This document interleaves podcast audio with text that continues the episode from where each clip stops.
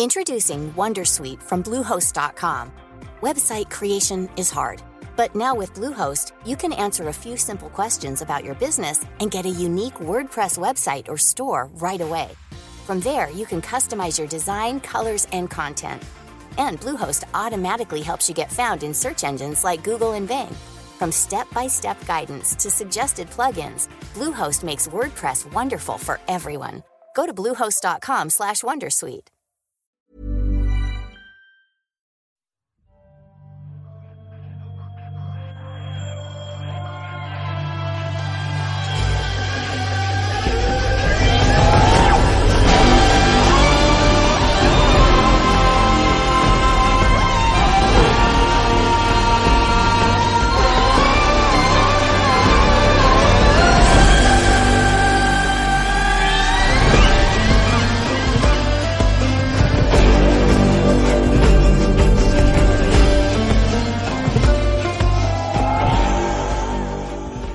Muy buenas a todos y bienvenidos a El Nexo, un espacio para la reflexión de la actualidad del videojuego. Lo que ocurre es que la actualidad del videojuego últimamente va un poco lenta y por ello hemos decidido adelantar uno de los especiales que teníamos preparados, que no era del todo sorpresa porque ya avancé que íbamos a hablar algunos, de algunos de los juegos que más nos han cautivado esta generación que ya nos va dejando este año y uno de ellos por supuesto pues iba a ser The Witcher 3.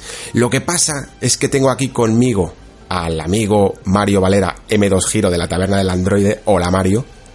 Hola, muy buenas Alex, ¿qué tal? Y lo que, lo, como os decía, lo que pasa es que el proyecto de un especial de The Witcher es tan grande, es tan inabarcable para un podcast, yo diría, que lo vamos a dividir en dos o tres, ¿verdad, Mario?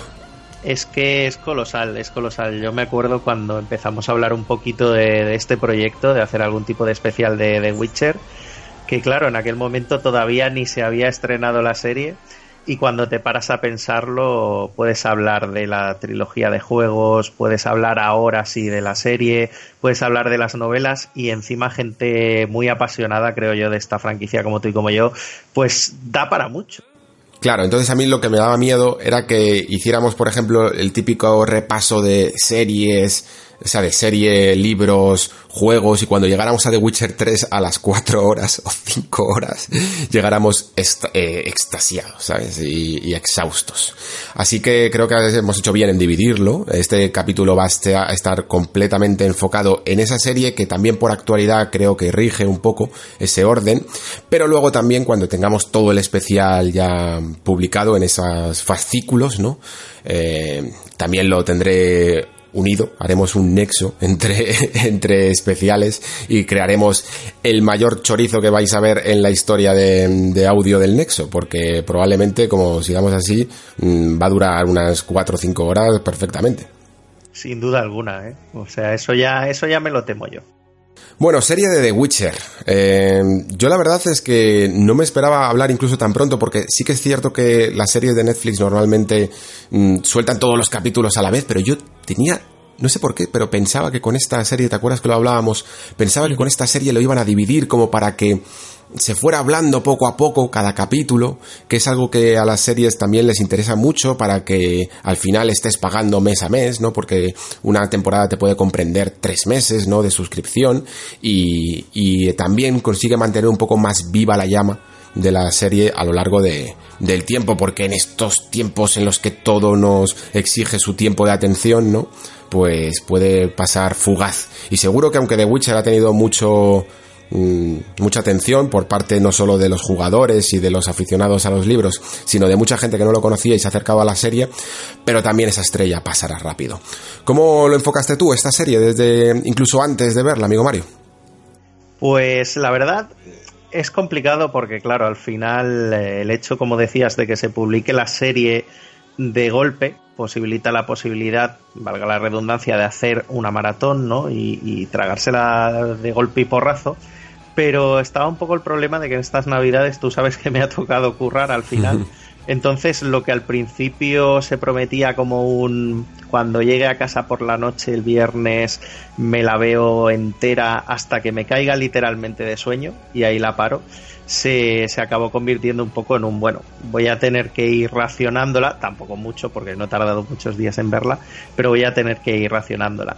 Y ocurrió algo muy curioso que yo creo que va a salir porque siempre está bien, ¿no? Tener las impresiones de otra persona que es totalmente ajena al mundo de The Witcher. Y es que cuando puse el primer capítulo, estaba mi mujer conmigo en el sofá y no sé por qué, ya lo iremos hablando, pero no sé por qué enseguida la serie le hizo clic, ¿sabes? Enseguida le enganchó. Y eso que ella no es muy fan de la fantasía ni alta ni baja, ¿no? Y la verdad es que el plan inicial que tenía era verla del tirón hasta morir. Y mira cómo acabé. La acabé viendo fraccionada y además acompañado, que era algo que quería intentar, pero que me daba a mí que no iba a funcionar. Así que al final, cualquier tipo de planificación que me hiciera con la serie, pues no, no se llegó a cumplir. Ahora, hype había muchísimo y supongo que iremos entrando, pero tengo que decir que esta vez no ha sido para mal. Sí, eh, que sí que me ha pasado con algunas producciones de, de, Netflix. Sí, vamos a dar un poco de las primeras impresiones para los oyentes, eh, comentaros un poco el menú que os vais a encontrar. Vamos a hablar un poco, primero en caliente, de las primeras impresiones así en general de la serie, eh, quizás sin spoilers, ¿no? Muchos para que quien quiera al menos escuchar algo y todavía no lo haya visto, pues tenga eh, algo de material que escuchar. Luego vamos a ir entrándonos cada vez más en materia, hablaremos de esas famosas elipsis temporales, esa manera, ese montaje tan extraño que ha tenido la serie a la hora de presentar sus historias entrecruzadas, ¿no? Y también de, por supuesto, como somos lectores y somos jugadores, eh, pero sobre todo lectores en este caso, porque como sabéis, la serie está basada en las novelas originales de la saga de Geralt de Rivia, pues vamos a hablar de la fidelidad de la adaptación, hablaremos también, yo creo, incluso, aunque no lo tenemos aquí apuntado, pero yo creo que me gustaría incluso a mí hablar un poco de, de, de cómo se ha recibido, ¿no? De algunas críticas que ha habido, algunas más justas, algunas más injustas, en, en mi opinión. También por supuesto, de los pecados, porque se puede hablar de, de, de, que esta serie yo creo que ha pretendido abarcar demasiado, que ha sido muy ambiciosa y por ello en algunas cosas pues ha salido mejor y en otras peor. También de las actuaciones, que se ha hablado mucho, de los personajes principales y de algunos secundarios y de los temas que, que, trata, que yo creo que es un... A mí es una parte que seguro que a ti también, Mario, eh, es de las que más me llama, porque al final de una serie lo que quieres es saber qué, qué sacas de ella, ¿no? no solo puro entretenimiento. Y luego, por supuesto, pues iremos desmenuzando un poco capítulo a capítulo algunas de las mm, tramas que han ido suscitando esta primera temporada. Si quieres comienzo yo con las primeras impresiones, eh, así, así, muy, muy rápidamente. Y yo diría que, como tú, el balance para mí ha sido positivo. Yo entiendo perfectamente que haya gente que no la haya podido verse atraída, que incluso no solo gente que no conoce las historias, porque sí que es cierto que ese mareo de montaje y de elipsis temporales hace que mucha gente se pregunte qué está pasando y por qué hace falta contarlo en este orden, ¿no? Y, y, entiendo que por ese lado a algunas personas no les haya gustado, también entiendo que a otras personas muy aficionadas que incluso sabiendo toda la trama ya por haberse leído los libros, conociendo el mundo de The Witcher eh, tampoco les haya gustado y es una opinión perfectamente respetable. A mí me interesa, de hecho, más mm, las críticas que puedan llegar a tener estas personas porque no sé lo que pensarás tú, Mario, pero a mí es que estas críticas, por ejemplo, de... Eh, los efectos especiales y tal, me dan un poco más igual, ¿sabes? Me uh -huh. recuerdan un poco a cuando nos centramos demasiado en los gráficos en los videojuegos. Eh, al final, pues yo que sé, un juego independiente, por, aunque no tenga los mejores gráficos, a que tú no dirías de un juego independiente, es que no tiene los mejores efectos especiales, ¿sabes? Me parece como una crítica demasiado li liviana. ¿Sabes? No, no, no, si, un, si, una serie al final eh, no tiene los mejores efectos especiales, pero te conquista por otras cosas, por lo importante, al final se lo puedes dejar pasar, ¿no? En eso, en eso estoy de acuerdo. Lo que pasa es que más tarde llegaremos a ello. Yo creo que tal vez cuando hablemos de, de los pecados, hay un tema que es cuando esos efectos especiales eh, en algún momento te sacan un poco de la ficción que estás viendo. ¿no? Sí. O sea, tú entras en sincronía con la ficción que estás viendo y de vez en cuando aparece algún elemento puntual generado por ordenador o lo que sea que te puede sacar un pelín. ¿no? Y yo creo que no sé, siendo duro, pues la gente igual criticará los efectos especiales. Yo tampoco he visto demasiadas críticas a este respecto, pero siendo un poco más concienzudo, sí que creo que hay algunos puntos que dices, ups, hmm, que yo creo que luego sacaremos. De todas formas, lo comparto, ¿eh? quiero decir, eh, al final la serie tiene muchas más cosas que esa pequeña tara que pueda tener hmm. efectos especiales. Sí, eh, como digo, para mí el balance es positivo, incluso eh, vamos a hacer bastantes críticas a algunas cosas de la serie, pero para mí me quedo con lo bueno porque por un lado, una de las cosas que me ha gustado bastante de la serie es no, no solo cómo trata algunos personajes, sino cómo amplía algunos arcos, que yo entiendo perfectamente que se pueda desvelar demasiado el misterio de algunos de ellos, pero también para esos Mm, aficionados como yo que están hambrientos de lore siempre, pues creo que incluso, sí, creo que incluso se nota como la mano de Sapkowski está un poco ahí con, con la de los creadores de la serie, matizando algunas cosas que en su momento, recordemos que los libros se escribieron hace muchísimo tiempo, yo creo que, me parece que si no me equivoco, fue a mediados de los 80, ¿eh? cuando empezaron eh, los primeros relatos del brujo. Y, por ello, hay algunas matizaciones, sobre todo en el sistema de magia. Estamos hablando además de unos libros en el que, bueno, ya lo conoceréis los aficionados a la fantasía, los sistemas de magia pueden ser, pues igual que la ciencia ficción, dura, duros o blandos, ¿no? Y el de Geralt de Rivia es una ciencia ficción relativamente blanda. Eso que significa que no tiene las reglas muy prefijadas, ¿no? No sigue unas reglas muy, muy estrictas que te puedas saltar. Y eso siempre genera muchas dudas y yo creo que aquí ha aprovechado Sapkowski para matizar algunas de ellas que ni siquiera encontramos en las novelas a mí por lo menos eso me gusta también, con, como veremos en el pasado del personaje de Jennifer, que como digo, aunque desvele un poco de ese misterio, pero a la vez eh, incluyendo su punto de vista que no estaba en el libro, a mí me parece francamente interesante. Como resumen así de primeras impresiones, mm, lo dicho, yo creo que además el, el, el género de la fantasía es un género muy complejo. A mí, en cuestión de literatura o de series, cine, siempre me ha parecido un poco el equivalente al JRPG en videojuegos, ¿vale? Eh, para que tengamos todos la analogía, que hay mucha gente que lo adora y hay mucha gente que directamente pasa de ellos y cuando sale algo que mínimamente es interesante enseguida lo prejuzgan porque no entienden en el fondo el género. Y me parece que esto ha llegado a poder pasar un poco con The Witcher. También se ha creído un poco que esto podía llegar a ser y, y la gente habla de nos venden. Yo no sé hasta qué punto Netflix ha querido venderlo como el sucesor de Juego de Tronos, pero creo que es una serie que si la coges con las expectativas comedidas, si no esperas que sea un sucesor de nada, sino que sea un poco lo que es, eh, puede llegar a, a, pues a ser muy muy disfrutable, a rellenar algunos huecos y sobre todo a, a ver pues una, una parte de la fantasía más tradicional, ¿no? Menos, menos realista, que es lo que está acostumbrado el espectador tradicional también, el, que nos tiene acostumbrados ahora a Juego de Tronos, que yo un poco incluso echaba de menos y que me ha gustado ver en esta serie. Mario.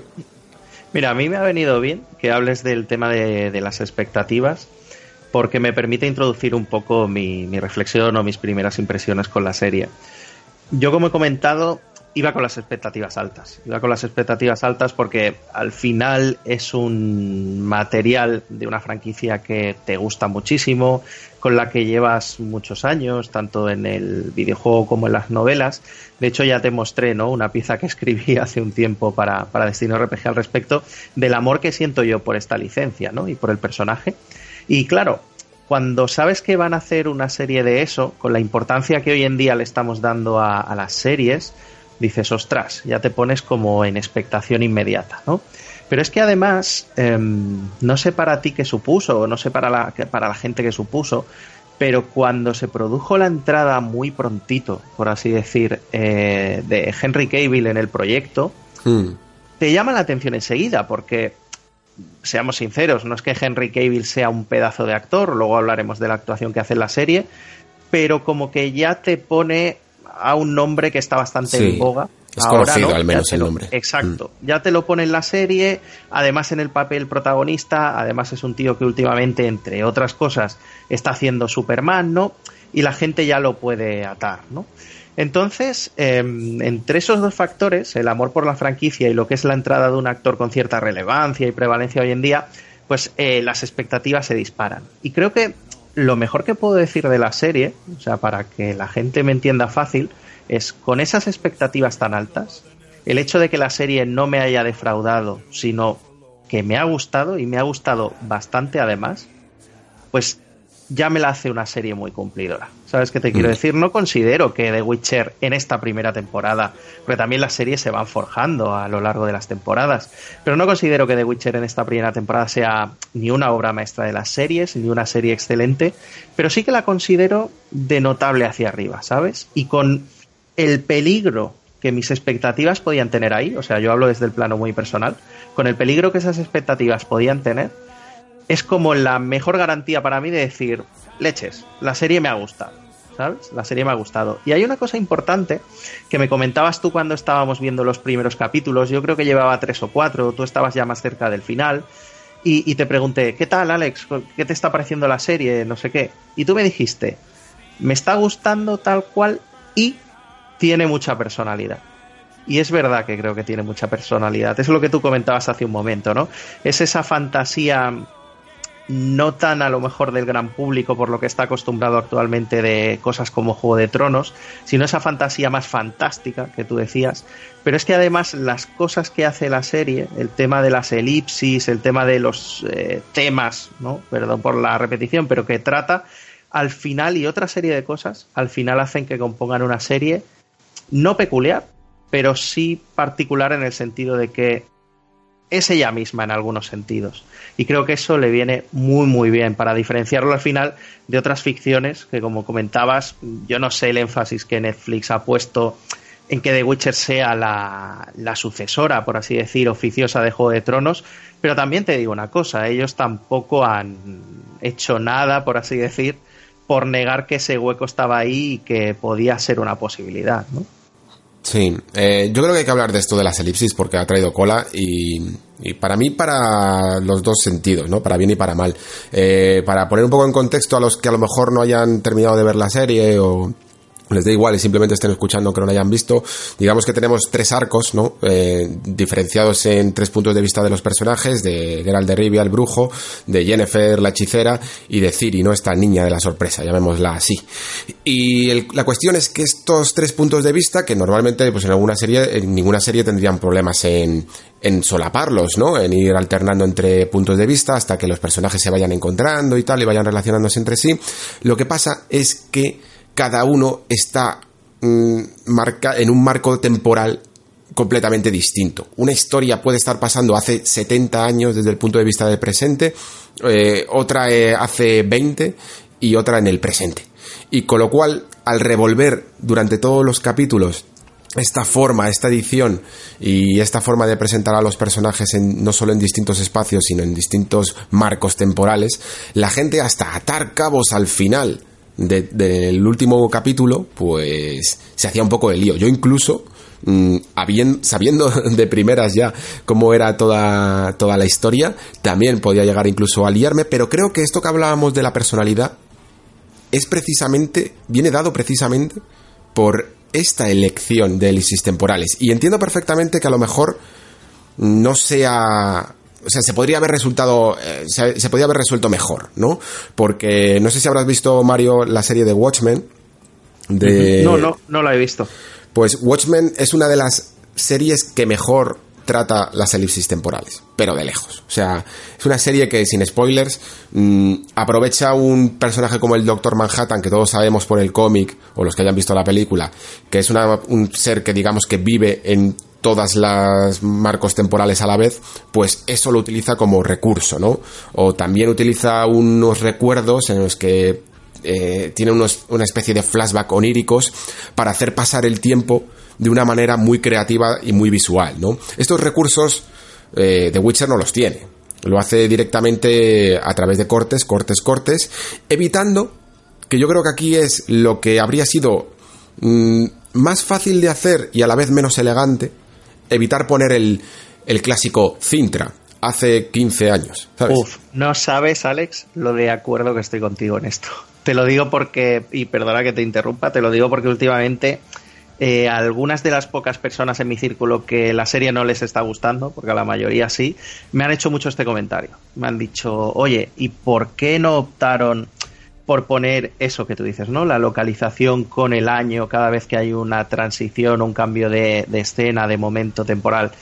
Y yo estoy muy de acuerdo contigo en que le viene hasta bien no tener. Pues, pues no lo han hecho por la misma razón por la que no te cuentan en el sexto sentido que Bruce Willis es un fantasma, ¿sabes? Desde el primer momento. Pues porque la ficción siempre tiene que buscar la forma más sutil y la forma más rebuscada para que tú poco a poco vayas haciendo el ejercicio de unir conceptos y unir esos marcos y darle un sentido a todo. Entonces al final lo que hacen este tipo de series, algunos con más elegancia que otros, eh, como he comentado antes, es pedir siempre un un acto de fe, ¿no? Al espectador, en este caso, y para que luego, al final de la obra o al final de la temporada, mm, todo pegue más, ¿no? Todo golpee con más fuerza. Y yo creo que es precisamente por lo que la gente que ha llegado al final de la temporada se siente un poco más satisfecha que aquel que ha visto dos capítulos y no se ha enterado de nada.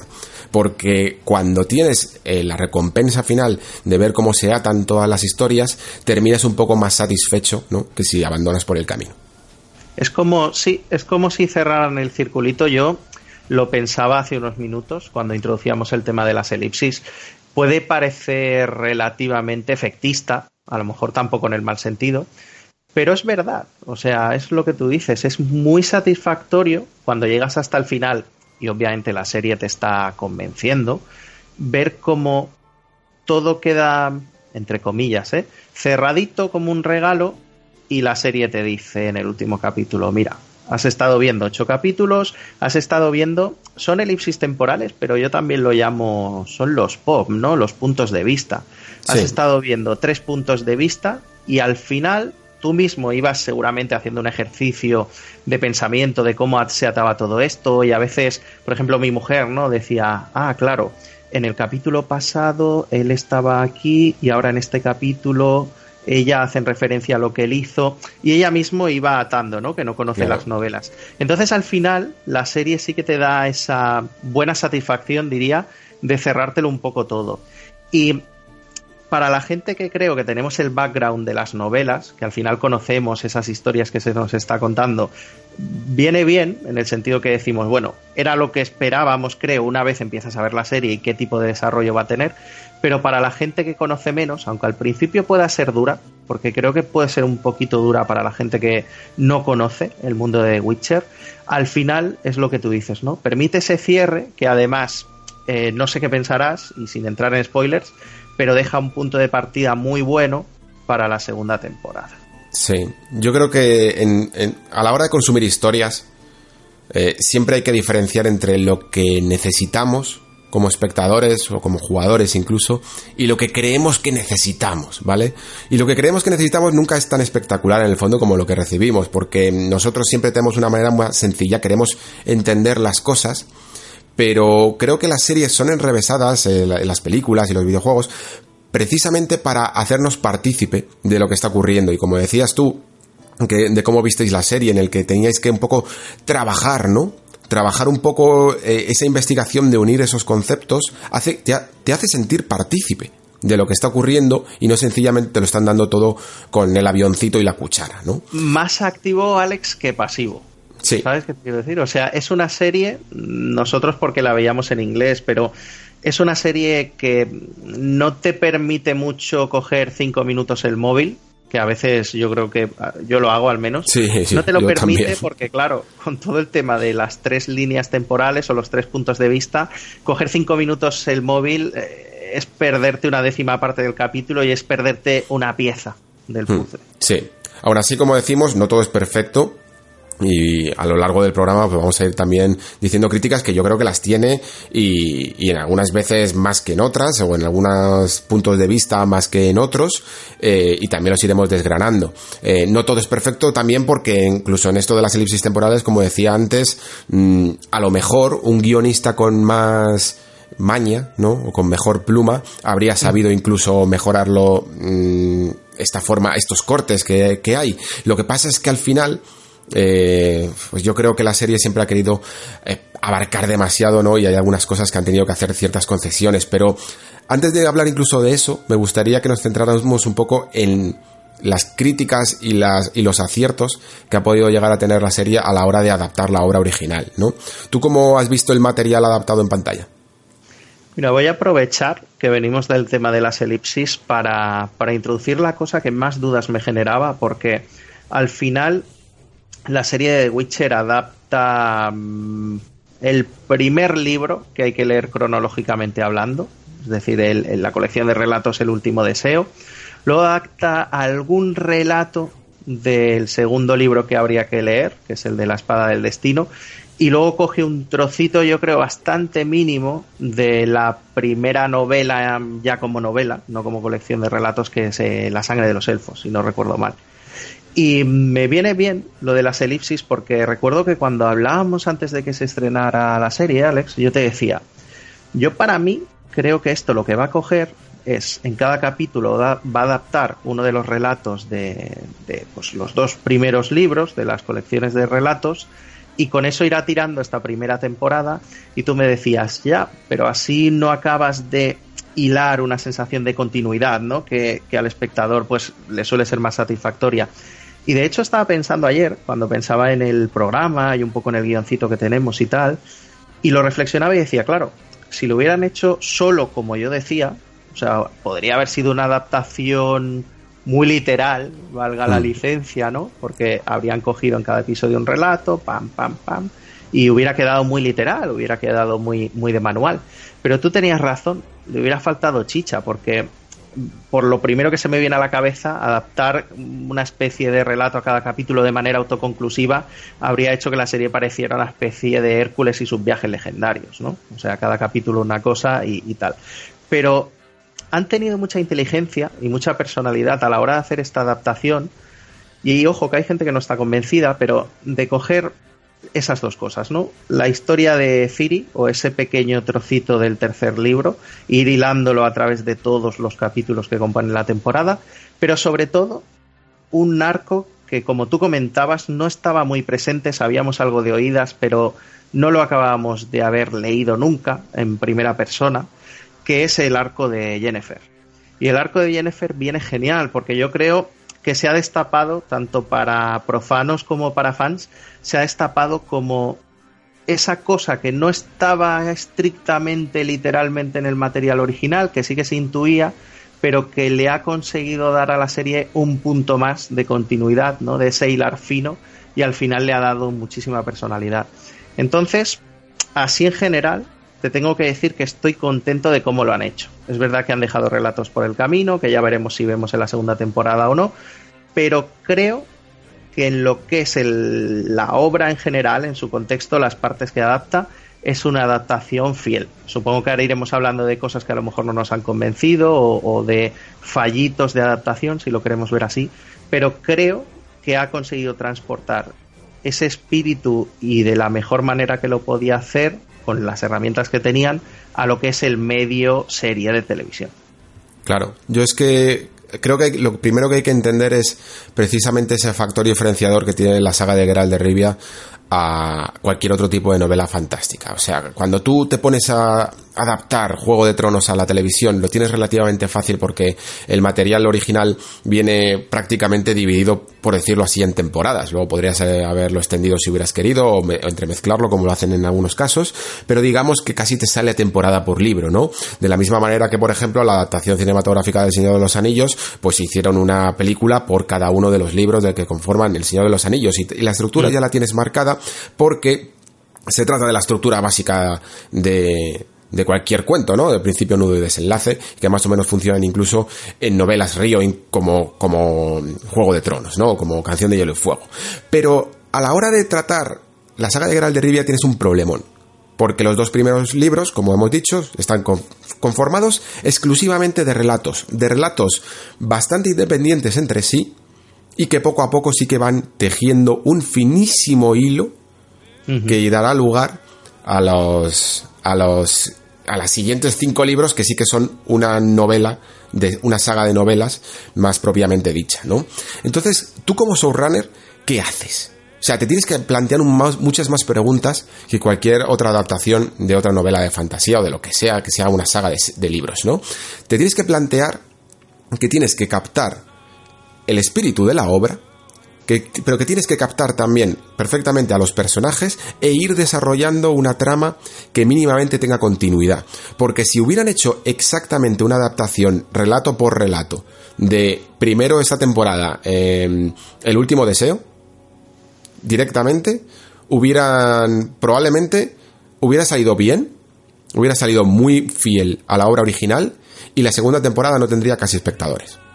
Porque, porque la gente hubiera dicho, pues es que esto no va a ninguna parte, ¿no? Y ese responder a esto no va a ninguna parte es lo que atrae consigo un montón de decisiones que en algunos momentos se pueden considerar correctas y en otros momentos se pueden considerar incorrectas por esa necesidad de abarcar demasiado también, ¿no? Entonces, ¿qué ha hecho aquí eh, los showrunners? Pues lo que han hecho es intentar una mezcla de todo. Han intentado dar tres puntos de vista cuando los dos primeros libros solo tienen uno, que es el de Geralt de Rivia. Han intentado eh, meter varios relatos a la vez que iban desarrollando la historia que luego se desarrollará más adelante en la serie de novelas. Y, y ya está. Y aparte encima eh, expandir aún más el pasado de un personaje como es el de Jennifer, ¿no? Cuando quieres hacer todo eso en ocho horas de metraje en una primera temporada es bastante lógico, yo creo, hasta cierto punto comprensible las de, algunas, de, algunas de las decisiones que han tomado aquí. Hay algunas que yo creo que se han resuelto muy bien y luego cuando desgranemos poco a poco veremos paralelismos que seguro que mucha gente se le han pasado y que están muy bien hechos a la hora de mezclar los, los puntos de vista en cada capítulo para darle un sentido y un mensaje más global. Y luego habrá otros que, con los que puedo tener mis más y mis menos a la hora de cómo se ha llegado a adaptar. Fíjate que has dicho una cosa súper interesante que es em, la motivación que les ha llevado a tomar toda una serie de decisiones de cómo adaptaban el material original, los libros, porque em, al final hay algunas cosas, ¿no? Lo, hemos hablado, lo que es la, historia ¿no? de Jennifer estaba ahí de base pero nunca se había desarrollado y han sido lo suficientemente inteligentes para cogerla y traerla aquí y formar uno de esos puntos de vista y uno de esos hilos conductores. Pero hay otra cosa que está en la, en la historia de, de Ciri, que si te fijas, Alex, es la de las tres patas, es la que más cambios ha sufrido de cara a la adaptación. O sea, es la mm, menos bien, podríamos decir, porque sin entrar tampoco en spoilers, hasta más tarde, coge eh, uno de los relatos de uno de los libros de relatos, coge un trozo de la primera novela, los altera en el tiempo, o sea, hace que ocurra antes una cosa que tendría que ocurrir después, y con eso consigue hilar, ausentando incluso al personaje de Geralt de la situación en la que según los libros tendría que mm. estar, pero con eso consigue hilar de forma, yo te diría, bastante inteligente. Consigue hilar un poco todo para lo que he dicho antes, ¿no? Para culminar al final de la temporada, pues en un inicio quizá muy bueno o muy adecuado para la segunda. Claro, me llamó la atención, ¿eh? Me llamó la atención y te tengo que decir que como tenía los libros, me los he leído dos veces cada uno, pero ya hace cierto tiempo, y al principio yo decía, esto aquí me falla algo esto es así, exactamente. O sea, era así en los libros. Sí, es como que te va sonando, pero no sabes exactamente. Claro, mm. porque guarda la fidelidad suficiente para que el hilo general te suene, pero tú como lector sabes que algo ahí no acaba de ser canónico, por así decir, ¿no? Mm.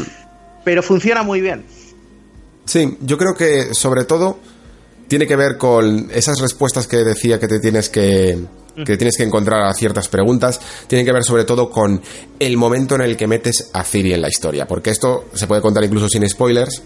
Digamos que en esta serie de relatos que conforman los dos primeros libros, El último deseo y La espada del destino, el personaje de Ciri que pues, es que no sale, es que no salía apenas hasta el final de La espada del destino. Y eso te genera un problema porque luego es un personaje súper, súper importante, como lo sabréis los que hayáis leído las novelas o hayáis incluso jugado a los videojuegos. Es un personaje tan relevante que los showrunners directamente han querido eh, poner desde el principio, porque es un poco también su historia, ¿no? Y esa es una decisión que conlleva cambios evidentes en, el, en la manera en la que se encuentran estos personajes, ¿no? Y que son los que muchos eh, aficionados incluso han, han llegado a, a, criticar a la, a la showrunner esta, ¿cómo se llama? Lauren Smith, me parece, que, que incluso Ah, lo ha explicado perfectamente en su Twitter, ¿no? Por qué ese arco de Broquilón, ¿no? Que podemos llamarlo así, eh, fue el que más cambios sufrió, porque si no, lo que tenían que hacer era prácticamente introducir a Ciri a final de, a lo mejor, el, último capítulo o los dos últimos capítulos de esta primera temporada para que después empezara verdaderamente a brillar a partir de la segunda. Y a lo mejor dices, oye, pues sí, pues puedes hacerlo. Lo que pasa es que ellos pensaron que si esta historia en el fondo va mucho en relación a, su historia, eh, habría que tenía que ser un personaje que el público conociera desde el principio, ¿no? Es que piensa una cosa, Alex. Al final tú decías es un poco la historia de Ciri. Las novelas, novelas de The Witcher, eh, Ciri no es la protagonista en parte, pero es la historia de Ciri. O sea, yo no digo ni un poco, digo es la historia de Ciri. Y hay algo que los fans de los videojuegos que no han leído las novelas no saben o les han contado, pero no son muy conscientes, tengo que decir, que es de la santísima trinidad de personajes que acaban componiendo Geralt, Jennifer y Ciri, ¿no? Y, digo que no son muy conscientes porque ellos eso no lo vieron en el primer videojuego ni lo vieron en el segundo, lo vieron ya en el tercero. Pero la gente que habíamos leído las novelas pensábamos, ¿dónde están nuestras chicas aquí, no? Y lo digo porque creo que ellos, eh, los showrunners de, la serie, han sido lo suficientemente avispados o astutos, no solo para hacer funcionar la historia en el sentido que dices, sino para ya desde la primera temporada, aun teniendo que hacer alteraciones sobre el material original, que al final quedan como menores, eh, tampoco son graves, han tenido la suficiente vista para ya formar esa Santísima Trinidad. ¿Sabes? Por lo que tú dices, quizá, ¿no? Para que ya desde el principio sepas que este triángulo tiene tres puntas y son estos tres personajes. Y luego las cosas que ocurran después seguramente entrarán a los espectadores de manera más suave. Detalle además que se ve hasta en el logo, ¿eh? que, ojo, que, ese propio logo se ve el lobo, que estamos todos acostumbrados a identificar como The Witcher es, la marca es un lobo, y aquí se le ha querido dar también protagonismo a la estrella, que representa a Jennifer, y a la golondrina, que representa a Ciri. Totalmente. Entonces, tienes aquí apuntada una cosa en el guion que me gusta mucho que dices, falta de presupuesto. casi como una pregunta, porque claro, estas cosas que estamos hablando nosotros, ¿hasta qué punto son culpa de una falta de presupuesto? Realmente, cuando te enfrentas a una decisión en la que, como el, como el propio tema de, de The Witcher siempre, no hay bien ni mal, solo hay causas y consecuencias, ¿no? ¿Hasta qué punto eso es algo que se puede arreglar con dinero. Porque sí, antes hemos hablado de que los efectos especiales o algunos escenarios, o incluso la gente se quejaba de algunos vestuarios y tal, eh, incluso el guion, pues también lo puedes incluso arreglar un poquito con a lo mejor algo más de presupuesto, pero hay algunas decisiones y algunas concesiones que directamente son eso, decisiones. No importa realmente cuánto sea lo grande de tu bolsa, ¿no? Yo he querido añadir este punto porque hay tres factores y seguro que tú me puedes arrojar un poco de luz eh, sobre esto, Alex, que no sé hasta qué punto han dependido del tema presupuesto para funcionar a lo mejor un poquito mejor, ¿sabes? Yo creo que le hubieran dado más empaque. Y te digo cuáles son. El primero es, eh, lo hablábamos antes, ¿no? Hablábamos de los efectos especiales. Los efectos especiales yo creo que cumplen, no, no me voy a meter en eso, pero me voy a ir a la parte de los monstruos, de las criaturas. Cuando vi esta serie, Em, realmente para mí, que cuando leía sobre todo los relatos, no tanto las novelas, y cuando juegas a los juegos, las criaturas son de lo más atractivo, porque al final componen ese folclore, ¿no? De carácter eslavo y demás, que es muy característico de, de The Witcher. Para mí las criaturas eran muy importantes, la representación que tiene, la importancia que se le da, y luego hablaremos en los temas. Y claro, creo, creo, pero esto a lo mejor es defecto mío, que en la serie no se les ha hecho mucha justicia. En la representación, sobre todo a nivel gráfico. Y sé que no tenemos que caer ¿no? en ese graphic horror, ¿no? Pero creo que quizá les ha faltado, no sé si un poco más de presupuesto en esa pata, para que las criaturas realmente fueran más impactantes en pantalla, más, más atractivas visualmente. Sí, y más amenazadoras. Yo creo que muchas veces incluso sí. se nota por la sensación de amenaza cuáles están mejor construidas o cuáles no, ¿no? Porque, por ejemplo, el todos yo creo que coincidiremos en que, por ejemplo, criaturas como el Torque Silvano que sale en el capítulo 2 o el Dragón Dorado, ¿no? Que no recuerdo si sale en el capítulo 5 o 6, eh, en el 6 me parece, mm, no están muy bien conseguidas y su aspecto tampoco ni es amenazador ni, ni es del todo realista. Sin embargo, a mí, por ejemplo, la mantícora me parece que es la que va persiguiendo con un asesino a Jennifer en, un, en cierta parte. A mí más o menos sí que me ha funcionado porque lo veía amenazante, porque, porque la construcción de la escena además está bien, se empieza un poco como, como cualquier relato mm, bueno de, de monstruo, ¿no? Sin verlo. Y, y en un carromato en el que vas viendo sangre, eh, brazos cortados y y poco a poco te lo van presentando y más o menos me parece que está conseguido. Pero sin embargo sí que es cierto que hay otras que no tienen presencia directo, porque por ejemplo la Kikimora está medianamente conseguida, tiene algunas cosas que, serían muy mejorables, pero también la escena es tan corta, tan oscura y, y tan fuera de contexto incluso, ¿no? Que no terminas de, de sentir lo amenazante que puede llegar a ser una Kikimora, ¿no? Y luego podemos tener algunos que están entre medias, que hay gente que la ha convencido o gente que no, no la ha convencido tanto como la Strige. ¿Cómo los has visto más o menos? Yo, la verdad, creo que en los que debían ser clave no han acabado de acertar mucho y me refiero sobre todo, lo anticipabas tú, al dragón en el sexto episodio, que a mí personalmente es uno de los relatos además que, más me gustó en su momento. Luego también lo decías ahora, la estrígeno, que es eh, yo creo el, ¿cómo te lo diría? el paradigma de lo que es una historia de Gerald de Rivia, ¿no? La estrige me falló también y eso que la lucha estaba bastante bien conseguida, me parece, pero el, ver al bicho te, desconectaba un poco. Por eso yo hace unos cuantos minutos te decía, cuando los efectos no son lo suficientemente buenos o el trabajo técnico y te desconectan un poco de la ficción, ¿no? A mí es que fíjate que, perdón que te interrumpa, pero es que fíjate que más que incluso el 3D de por sí, lo que menos me convence es el diseño en sí. O sea, el diseño que venga de arte conceptual. Puede ser. Mm. Porque si a lo mejor ese dragón o a esa estrige la hubieras hecho de una manera que impresionara más, a lo mejor no hubiera necesitado de un pulido máximo a la hora de, ese 3D porque te hubiera funcionado mejor. Pero sí que es cierto que hay algunas criaturas que es que es eso, es que o no impactan tanto en pantalla, no te parece que de verdad sean tan monstruos y tan temibles como deberían de ser, ¿no?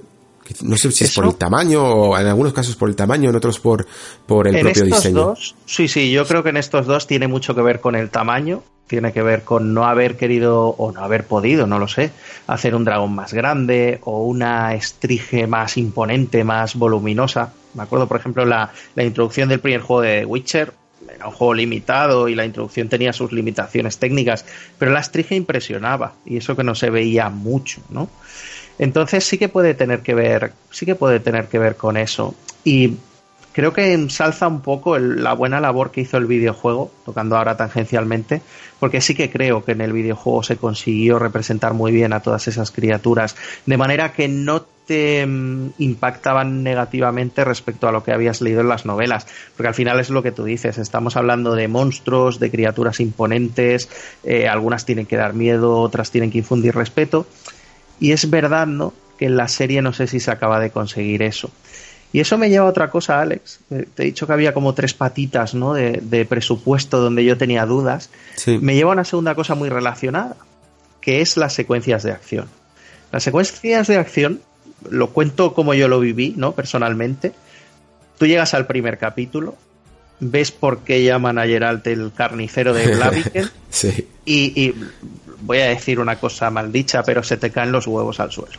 O sea, me pareció increíble. una escena de acción, exacto, increíble. Y yo pensé, ostras, a poco que en cada capítulo haya una de estas, me den una de estas, la serie en la parte de acción que tiene que tener algo va a cumplir. Sí. ¿Y qué pasa? Que, no están a la altura ninguna de esas. Bueno, a ver, hay algunas que están muy bien, luego cuando hablemos de los episodios. Pero bueno, están muy bien, ¿vale? Lo que pasa es que no tienen excesiva presencia. Lo que tú dices, ni están tan a esa altura, ni acaban siendo tan comunes. Las de espadas, porque a lo mejor hay otros mm, otras peleas un poco más brujeriles, bueno, más de hechiceras que, pueden llegar a estar a la altura, pero con espada creo que se han centrado tanto en esa que las demás eh, quedan más normales, ¿no? O sea, además la típica, el típico combate que estás acostumbrado a ver mil veces. Yo lo entiendo, porque es como la carta de presentación, el primer capítulo, el apodo, vamos, vamos a petarlo, ¿no? Y porque tiene una de las mejores descripciones de peleas que yo he leído jamás ¿eh? en el relato original, es que lo coge perfectamente de cómo dice que la espada del brujo se le queda enganchada en el hueso de la cadera y tiene que tirar un poco más para sacarlo y suena, ¿sabes? O sea, es algo que, te puede, que es tan visceral que te imaginas y que creo que aquí se ha trasladado muy bien.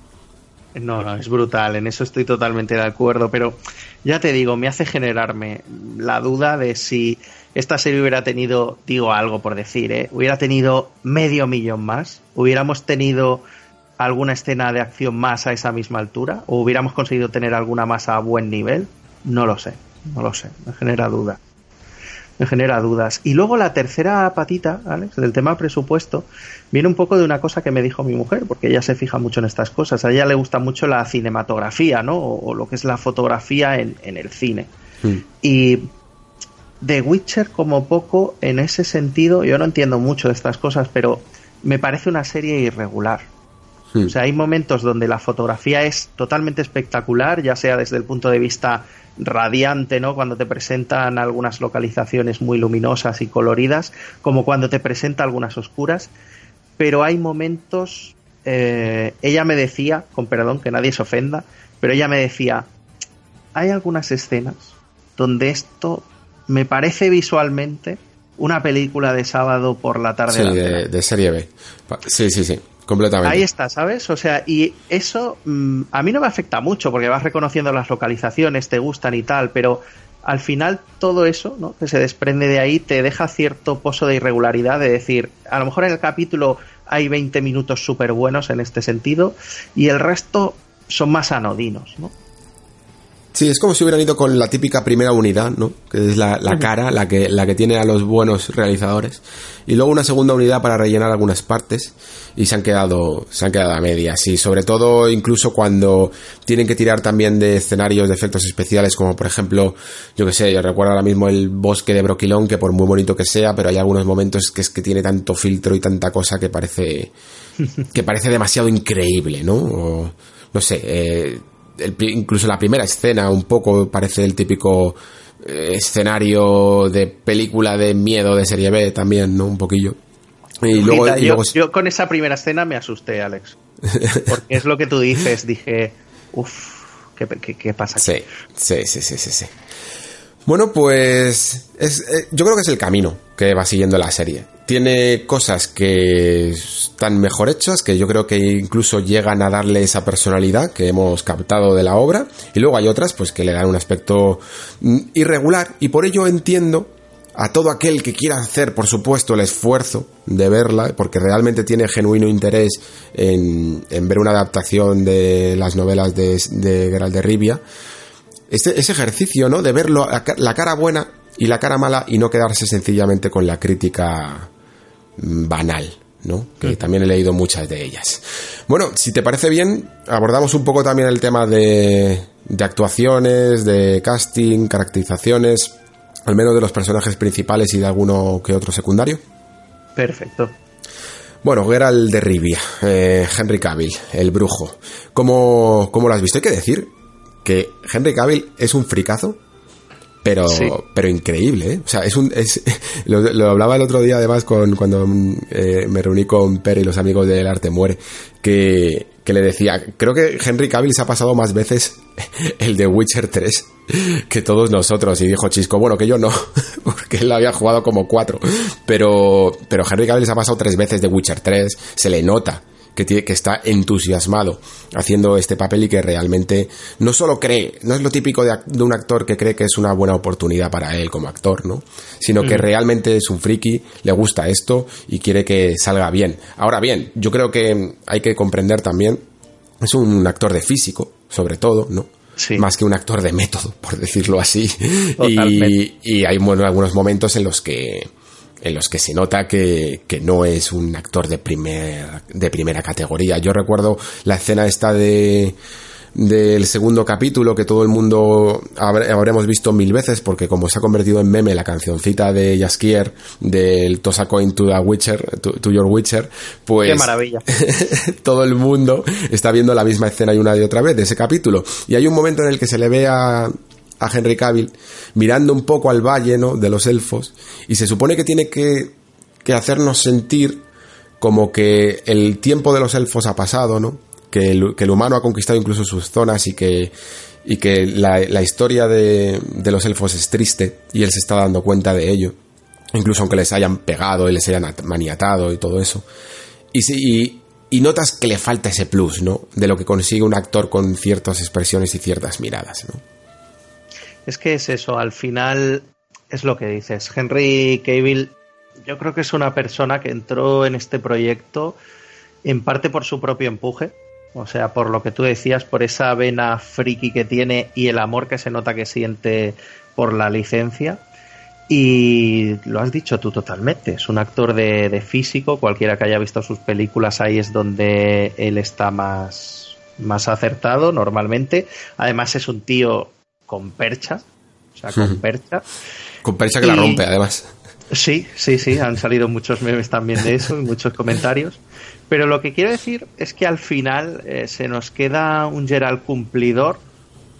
Mejor creo yo si nos ceñimos a la representación de Gerald de los videojuegos, hmm. sobre todo del segundo y del tercero, tengo que decir, no tanto del primero, que a la de las novelas. A mí me producía como una sensación extraña. Es decir, estoy viendo al Gerald de los juegos, de hecho las coreografías son muy evidentes, ¿no? Esas maneras de mover las espadas, de moverse en combate y, ese tipo de lucha, pero no tanto al Gerald de los libros, que al final es un tipo más escuchimizado, se supone que está fibroso pero muy delgadito, y evidentemente eso no es algo que Henry Cavill mm. pueda, pueda hacer, ¿no? Porque tiene otro tipo de físico. Entonces al final me pasa eso. Creo que la actuación es cumplidora. Creo que las escenas de acción no tiene ningún problema para lo que tendría que ser.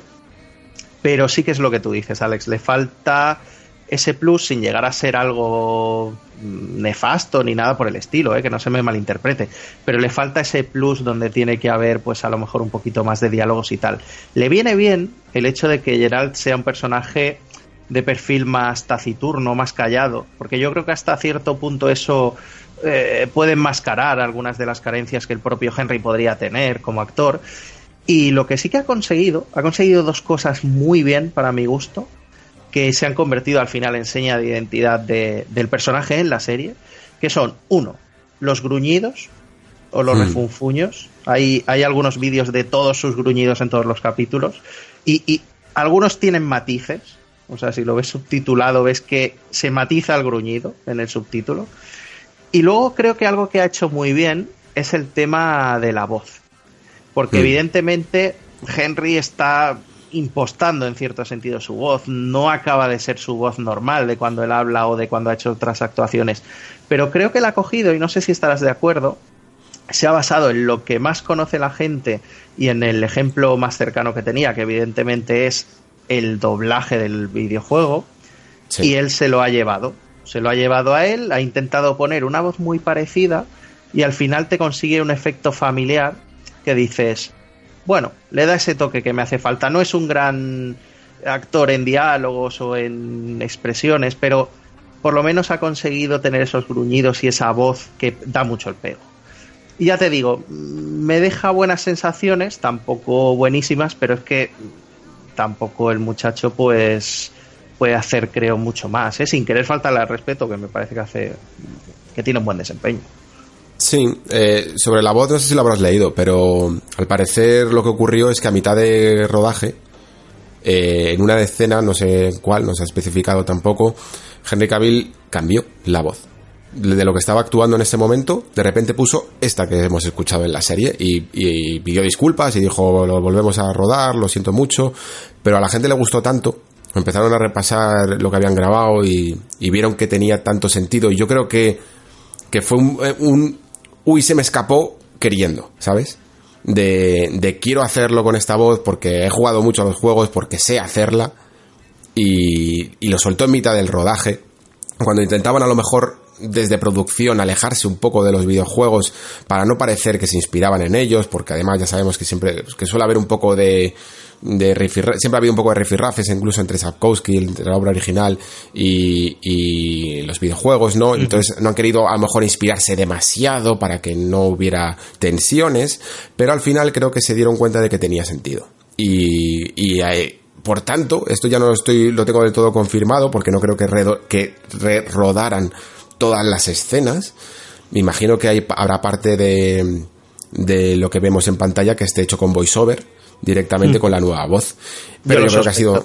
Sí, yo creo que sí. Y creo que, creo que ha sido una buena, una decisión correcta. Creo que al final, pues, es que Henry Cavill mm, también es eso, es que tiene que ser un actor físico. Entiendo que es un papel que debe de ser muy complejo, porque imagínate que pones a un actor, a un buen actor, de que tenga cierta presencia, pero que sepa verdaderamente actuar, también te faltaría un poco ese, ese talante físico que tiene Henry Cavill, ¿no? Está también ahí para literalmente mojar bragas y calzoncillos de los espectadores. Eso es así. Y tiene es que, hubo un tiempo, claro, hubo un tiempo, ¿te acuerdas que eh, desde una parte del fandom, por así decir, se pidió a Max Mikkelsen para el papel de Geralt? No sé si lo recordarás. Sí, sí, sí, Y, y, me lleva a lo que acabas de decir. O sea, seguramente Max Mikkelsen bien caracterizado quizá podría haber dado el pego pero un relato muy, un, sea, un, un físico muy fiel al de los libros. Sí, sí, sí. Pero ¿hasta qué punto el espectador medio le hubiera mejor gustado? Ahí está. Claro. Es que seguramente, claro, seguramente el fan del videojuego, porque al final la representación visual que tenemos de Geralt es más bien la del videojuego, porque mm. los libros están las portadas y poco más pero el fan del videojuego lo hubiera visto extraño y aunque Max Mikkelsen seguramente, ¿no? Cuando comentábamos sobre las dotes eh, de actuación de, Henry, aunque Max Mikkelsen seguramente hubiera tenido unas dotes de actuación mucho mejor, porque es un actor relativamente bueno, seguramente es lo que tú dices, esas partes físicas, esas peleas y tal, no hubieran quedado tan bien. Hmm. Y yo creo que al final, ¿no? Hay que como intentar conseguir ese equilibrio. Sí, yo por último terminar con Geralt diciendo que, que bueno, que, mira, antes decías que es, es, un personaje que es de pocas palabras y que se parece más al del videojuego que al de los libros, también precisamente porque el de los libros es que creo que, ojo, eh, a lo mejor luego en el especial de los videojuegos lo decimos, pero creo que al menos sí que no se ha hablado mucho de esto, que, los videojuegos también tienen cosas que para nada tienen que ver en absoluto con las novelas. Y el personaje de Geralt de Rivia de los videojuegos, hay cosas que en absoluto tienen que ver con su personaje de las novelas, ya no solo en lo cuchimizado que pueda llegar a estar, sino en la forma incluso que tiene de hablar. El personaje de Geralt en los libros tiene un talante más incluso paleto al hablar y habla mucho mm. en algunos casos, eh, vocifera, y no es solo de monosílabos y de quedar guay con las, sus respuestas en cada una de las preguntas y con pocas palabras. No, a veces te suelta monólogos que duran una página entera en los libros. Y eso es algo que ni siquiera se puede hacer con esta voz, ¿no? Porque esta voz es que es para decir poco, ¿no? Y, y creo que algunas veces, pues, a la hora de comparar serie con novelas y juegos con novelas, muchas veces hacemos concesión debido, supongo, a nuestra pasión por los videojuegos y porque en el fondo son grandes obras, hacemos ciertas concesiones y lo vamos a ver con otros personajes. Por ejemplo, el personaje de... Por poneros un ejemplo, el, personaje de eh, Tris, que ha sido muy criticado. ha sido muy muy criticado en la serie y oye y no sin motivos porque a lo mejor no puedes no es la descripción más fiel a la obra pero en el videojuego, recordemos eh, que, que Tris debería de tener una cicatriz en pleno escote, ¿vale? En vez de ir luciéndolo por, por todos los eh, videojuegos como hace, debería de tener una cicatriz, porque por una serie de cosas que incluso vemos representadas fielmente a los libros en, en esta serie, ¿no? Entonces, mm, hay que hacer justicia para los dos lados. Jennifer, de hecho, por ejemplo, que la gente dice, bueno, es que esta Jennifer no es, no se parece a la Jennifer que yo me imaginaba. es como en plan, bueno, la Jennifer de los videojuegos mmm, tampoco es del todo clavada a la descripción de Sapkowski, que tiene el pelo rizado, por ejemplo. Yo ahora decías lo de Tris y, tengo que decirlo, lo tengo que decir. Dilo. Tris en las novelas no es pelirroja. que a la gente se le ha olvidado, porque la Tris de los videojuegos es muy llamativa. Pero Tris en las novelas no es pelirroja. Su descripción es chestnut, que básicamente es castaña. Hmm. Lo digo porque eh, me han defendido alguna crítica de estas banal que decías tú últimamente, eh, basándose en la serie no es fiel al material, mira Tris, no es pelirroja, ¿qué clase de Tris es esa? Y si ese es el argumento, a mí me cuesta. por, por no decir que la personalidad de Tris en los libros es tirando incluso muy tóxica, diríamos, en algunos momentos. O sea, que, es que en, los juegos parece un angelito sexual, casi. No, ya, ya hablaremos, pero hay mucha hay mucho personaje tóxico en los libros. Como veis, nosotros somos fans, pero intentamos siempre ser equilibrados y justos con todo. No, nos casamos con nadie. Mira, introducías a Jennifer, dejo a Tris de lado, introducías a Jennifer. Jennifer me produce sensaciones muy encontradas, Alex, mm, porque yo es verdad que estoy muy contento con la representación en el videojuego de Yen, básicamente porque sí es más o menos como yo me la había imaginado. Mm. Y tomando de referencia las portadas de las novelas, da bastante el pego. Y mm. desde el principio, desde el principio a mí la, elección de, la actriz que la hace se llama Chalotra de, apellido. Sí, Ania Chalotra. Ania Chalotra. Me llamó la atención porque pensé, es demasiado jovencita, es demasiado hmm. delgadita, mm, está muy bien formada, pero en plan muy esbelta. Cuando las representaciones más o menos a las que estamos acostumbradas de Jennifer son más, ¿cómo te diría? De femme fatal, ¿no? Te la imaginas, eh, que no suene mal, pero te la imaginas con más cuerpo, más voluptuosa, más mujer, por así decirlo. Más madura también, sí. Y no, exacto, y no, y no tan jovencita, ¿no? Aunque pase por los procesos que pasa. Entonces a mí desde el principio fui muy crítico cuando veía los trailers y, sobre todo cuando se supo la actriz elegida y, y veía sus fotos, ¿no? Porque decía, ostras, es que físicamente no acabo de ver nada de la Jennifer que yo me había imaginado o que estoy acostumbrada en The Witcher 3 aquí. Pero tengo que decir que una vez, eh, habiendo visto la primera temporada de la serie, y creo que por este pensamiento ha hecho mucho el tema de tener su historia como uno de los puntos de vista y como una historia desarrollada que nunca se había enseñado tan literalmente, me ha conseguido ganar. O sea, sigo viendo el tema físico que me cuesta, ¿vale? Pero creo que la actuación es más que correcta. Creo que es más que correcta, sobre todo en los primeros capítulos, cuando todavía está con, su aspecto físico inicial, me convenció muchísimo, tío. me convenció muchísimo. Y, y, a mí me dio el empujón suficiente para decir, bueno, desde el principio he estado muy cansino con este tema de este personaje en concreto pero mira, estoy dispuesto ¿no? a, pasar por alto que no me cuadre mucho físicamente por cómo lo actúa. Cosa que, como tú decías, eh, o como introducías, quizá con Tris no pasa, porque Chris tampoco, eh, Tris no tiene ese protagonismo tan marcado y tampoco se luce mucho. Hmm, sí, em, es que con Jennifer pienso prácticamente igual que tú. y también hay que decir que igual que somos justos, también somos fans y, tenemos preferencias. O sea, por ejemplo, eh, antes hemos hablado de Tris, imaginemos que Tris, esta adaptación incluso de la serie puede llegar incluso a ser más fiel de las descripciones originales de Sapkowski que las del juego y aún así a mí me, me, dices, ¿y cuál te gusta a ti más? Y yo, pues la del juego, evidentemente. Totalmente. Pues, pues, y en Jennifer me pasa exactamente lo mismo. La, el rostro, el, el aspecto de Jennifer en los videojuegos a mí me trae de cabeza. O sea, me encanta me chifla. Desde el primer minuto me entró. Mira que nunca suele entrar un personaje que, primero te has imaginado y luego ves representado. De primeras nunca entra bien. Y Jennifer, desde la primera foto que vi de The Witcher 3, fue como plan, para adelante. Para adelante con lo, esta señora. Lo clavaron, Alex. Lo clavaron. O sea, da igual lo que te hayas imaginado y que la descripción. Sí, sí, lo borras, borras tu imaginación y dices, esta, esta, esta es. Me quedo con esta, sí, correcto.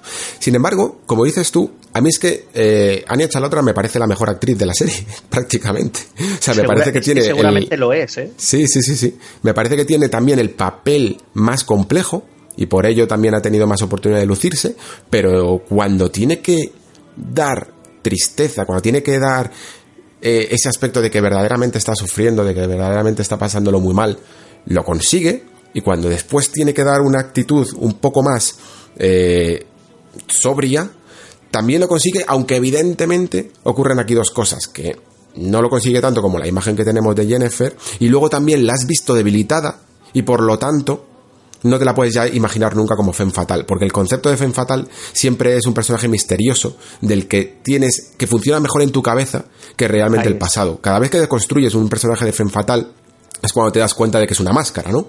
Mientras, y, y, el concepto que tenemos nosotros de Jennifer en los libros y en los juegos es precisamente el de la máscara que pone ante, la, ante los demás.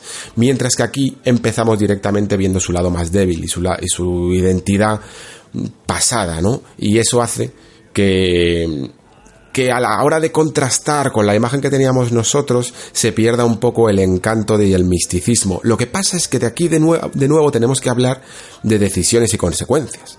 Y yo creo que han hecho bien en expandir toda el, el, pasado de Jennifer precisamente para que podamos vivir ese arco de transformación y también entendamos bien cuáles son los objetivos que busca eh, Jennifer y que, tienen que, y que tienen que estar relacionados desde el principio con lo que quiere contar la serie y con, toda esa búsqueda, ahora lo vamos a hablar un poco más en los temas que trata, de, de, la necesidad de ser padre y la necesidad de ser madre, que tanto en el fondo, de lo que tanto en el fondo va la obra.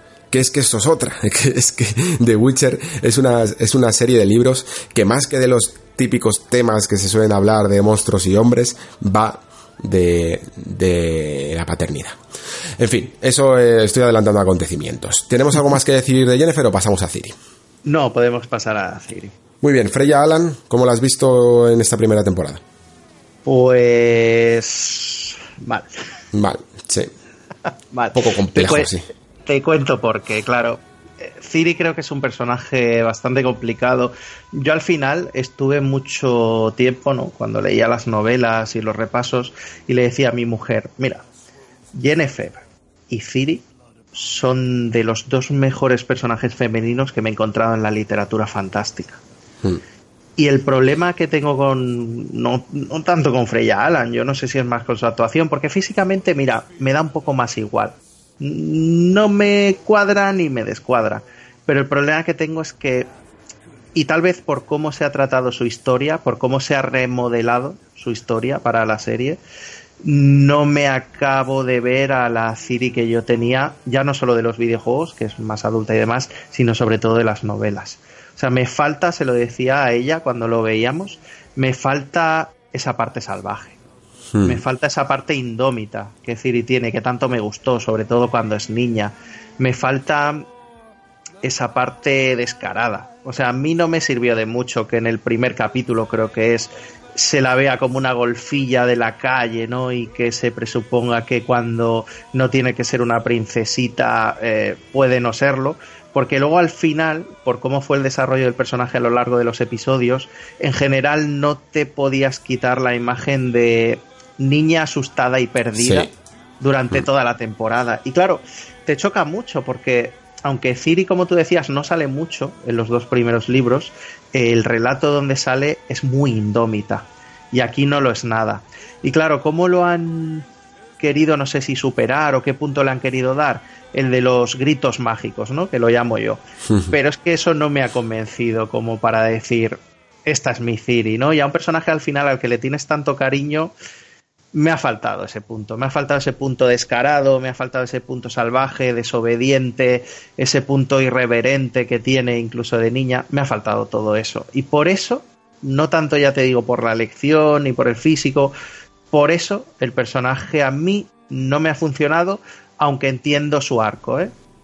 Yo, yo ni siquiera entiendo el arco, porque mm, si bien en Geralt y en Jennifer se ve claramente hacia dónde se van transformando, porque eh, aunque sea una serie y tengan que tener un arco global que, que abarca todo, de todas las temporadas, también cada temporada todos los personajes siempre tienen que tener un arco transformatorio. Y en el caso de Geralt y Jennifer yo creo que se ve claro, y sin embargo en el, en el de Ciri directamente es una niña asustadiza que va por ahí eh, y ni siquiera le han metido lo el clásico cliché, cliché de niña de, de corte, ¿no? Que, directamente se enfrenta con el mundo real y se da cuenta de que no todo es tan mágico, que habría casado incluso con la perspectiva que vemos en el relato de la espada del destino cuando se la encuentra Geralt en Broquilón, ¿no? O sea, ahí lo que vemos es una niña una niña tonta, una niña pija, una niña de corte, que directamente se cree que todo el mundo está a su cargo y que puede mandar cortar a la cabeza a quien se le, le desafíe, ¿no? Y, esa, esa transformación que vamos a ver, y estoy segurísimo de que en la segunda temporada, cuando haya dinámicas entre los personajes principales y se relacione Ciri con. Porque Ciri en ningún momento se relaciona con, con Geralt o Jennifer en toda la temporada, eh, vamos a ver algo de eso. Seguro que van a querer rescatar a la niña tonta que, que se cree que, que se tiene que hacer todo a su voluntad y tal, aunque sea por homenajear a uno de los mejores relatos que hay en los libros, ¿no? Pero como bien dices, yo creo que que sencillamente es algo, es un personaje plano, un personaje que, que, que es demasiado, demasiado clásico héroe, por decirlo así, que está buscando su destino y no sabe y no sabe y todavía no se ha encontrado ni siquiera con el auxiliar mágico, ¿no? Que se le llama en estas cosas, con esa persona que le va a orientar por su carrera, sencillamente está perdida, está perdida y le han dado tanto protagonismo y tantas escenas que no ves en ningún momento una trayectoria ni a dónde va. Solo ves que tiene que, que está predestinada, que está predestinada y que tiene que encontrar su destino y hacia allí parece que se dirige y no sabe muy bien ni cómo, ¿no? Sí, la verdad la verdad es que sí. Yo no sé si cuando ahora se seguramente se vaya sintiendo más seguro el personaje en las siguientes temporadas veremos algo de lo que comentabas o, algo de lo que introducía yo pero también entiendo que las grandes pruebas de Ciri van a venir más adelante con todo lo que ya sabemos entonces decía que entendía su arco no tanto porque funcione bien o mal de los tres posiblemente sea el que peor funciona con o sea, con destacada distancia, pero porque al final entiendo ¿no? lo que comentábamos antes del triángulo, de la Santísima Trinidad, de haber alterado el orden y, los acontecimientos que pasan, porque entiendo que de cara a lo que después va a ser el personaje podría ser necesario ese arco, ¿no? Hmm. Aunque ahora haya sido bastante anodino, que lo es. Sí, sí. Bueno, pues si te parece damos un par de pinceladas, aunque sea, no vamos a, yo creo que no hace falta de momento adentrarnos en todo el repertorio de personajes secundarios, porque si no, no vamos a tirar demasiado tiempo, pero si quieres yo creo que podríamos al menos rescatar aquí al personaje de Jaskier y no sé si alguno más, a lo mejor Calanzo, el que quieras tú. Eh, Porque Jaskier ha habido también algunas críticas hacia hacia él, que a lo mejor parece un personaje demasiado moderno, sí que es cierto que yo que sé, pues un poco entre el peinado, el aspecto parece sacado de, yo que sé, de, de, de la actualidad, dejémoslo ahí, y, y más un rockero que un bardo. Lo que pasa es que precisamente lo que hablábamos antes de la cancioncita que tenemos todos en la cabeza, creo que habla por sí solo de todo lo que es el personaje de Jaskier, porque Jaskier es un bardo. Y un bardo lo que, lo que hace, y más sobre todo en estas novelas de Sapkowski, es que decide eh, juntarse con Geralt porque sabe que le va a ir bien al principio. No lo hace sencillamente por una amistad ingenua, sino porque sabe que si canta un poco, que con él va a tener material para cantar y que a la vez es una relación recíproca en la que él se va a beneficiar porque esa fama le va a traer más contratos de brujo y le va a traer, por tanto, más dinero. La cuestión de un bardo es precisamente que todo el mundo conozca sus canciones y que aunque él ni siquiera las interprete, todo el mundo las, las tararé. Y eso es exactamente lo que estamos haciendo todos los espectadores. Exactamente, exactamente. Y por lo tanto, eso significa que el personaje funciona. Funciona. Luego te puede gustar más el humor, la manera en que interpreta el personaje, pero lo que ha conseguido, al menos esta canción, yo ni me lo esperaba al principio. When the white wolf fought a silver-tongued devil. His army of elves at his hooves did they revel. They came after me with masterful deceit, broke down my loot and they kicked in my teeth, while the devil's horns minced our tender meat, and so cried the witcher, he can't be bleed. Toss a coin to your witcher, O Valley of Plenty, O Valley of Plenty, oh. Toss a coin to your witcher, O Valley of Plenty.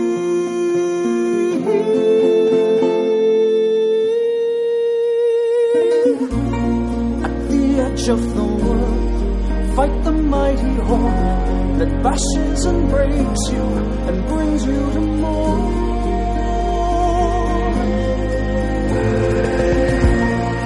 He thrust every elf far back on the shelf, high up on the mountain from whence he came. Ah, he wiped out your past, God kicked in his chest. A friend of humanity, so give him the rest.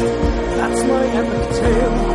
Our champion prevailed, defeated the villain. Now pour him some mail. Toss coin to the witcher, oh valley of plenty, oh valley of plenty.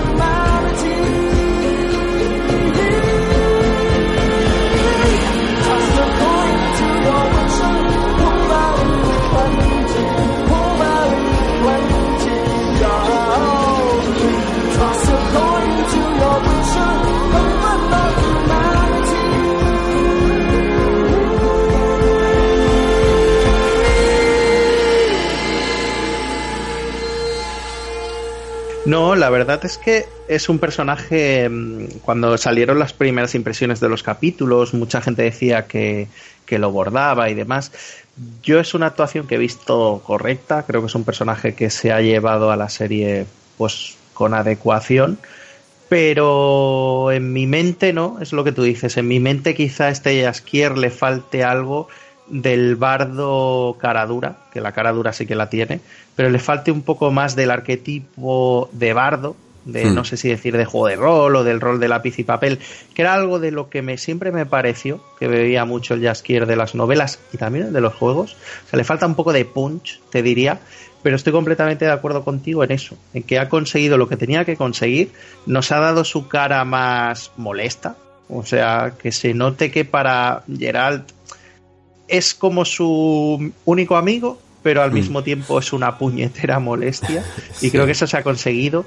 Creo que el alivio cómico desde, ¿cómo te diría? ¿no? Desde el cansinismo molesto pero simpático, lo ha conseguido también.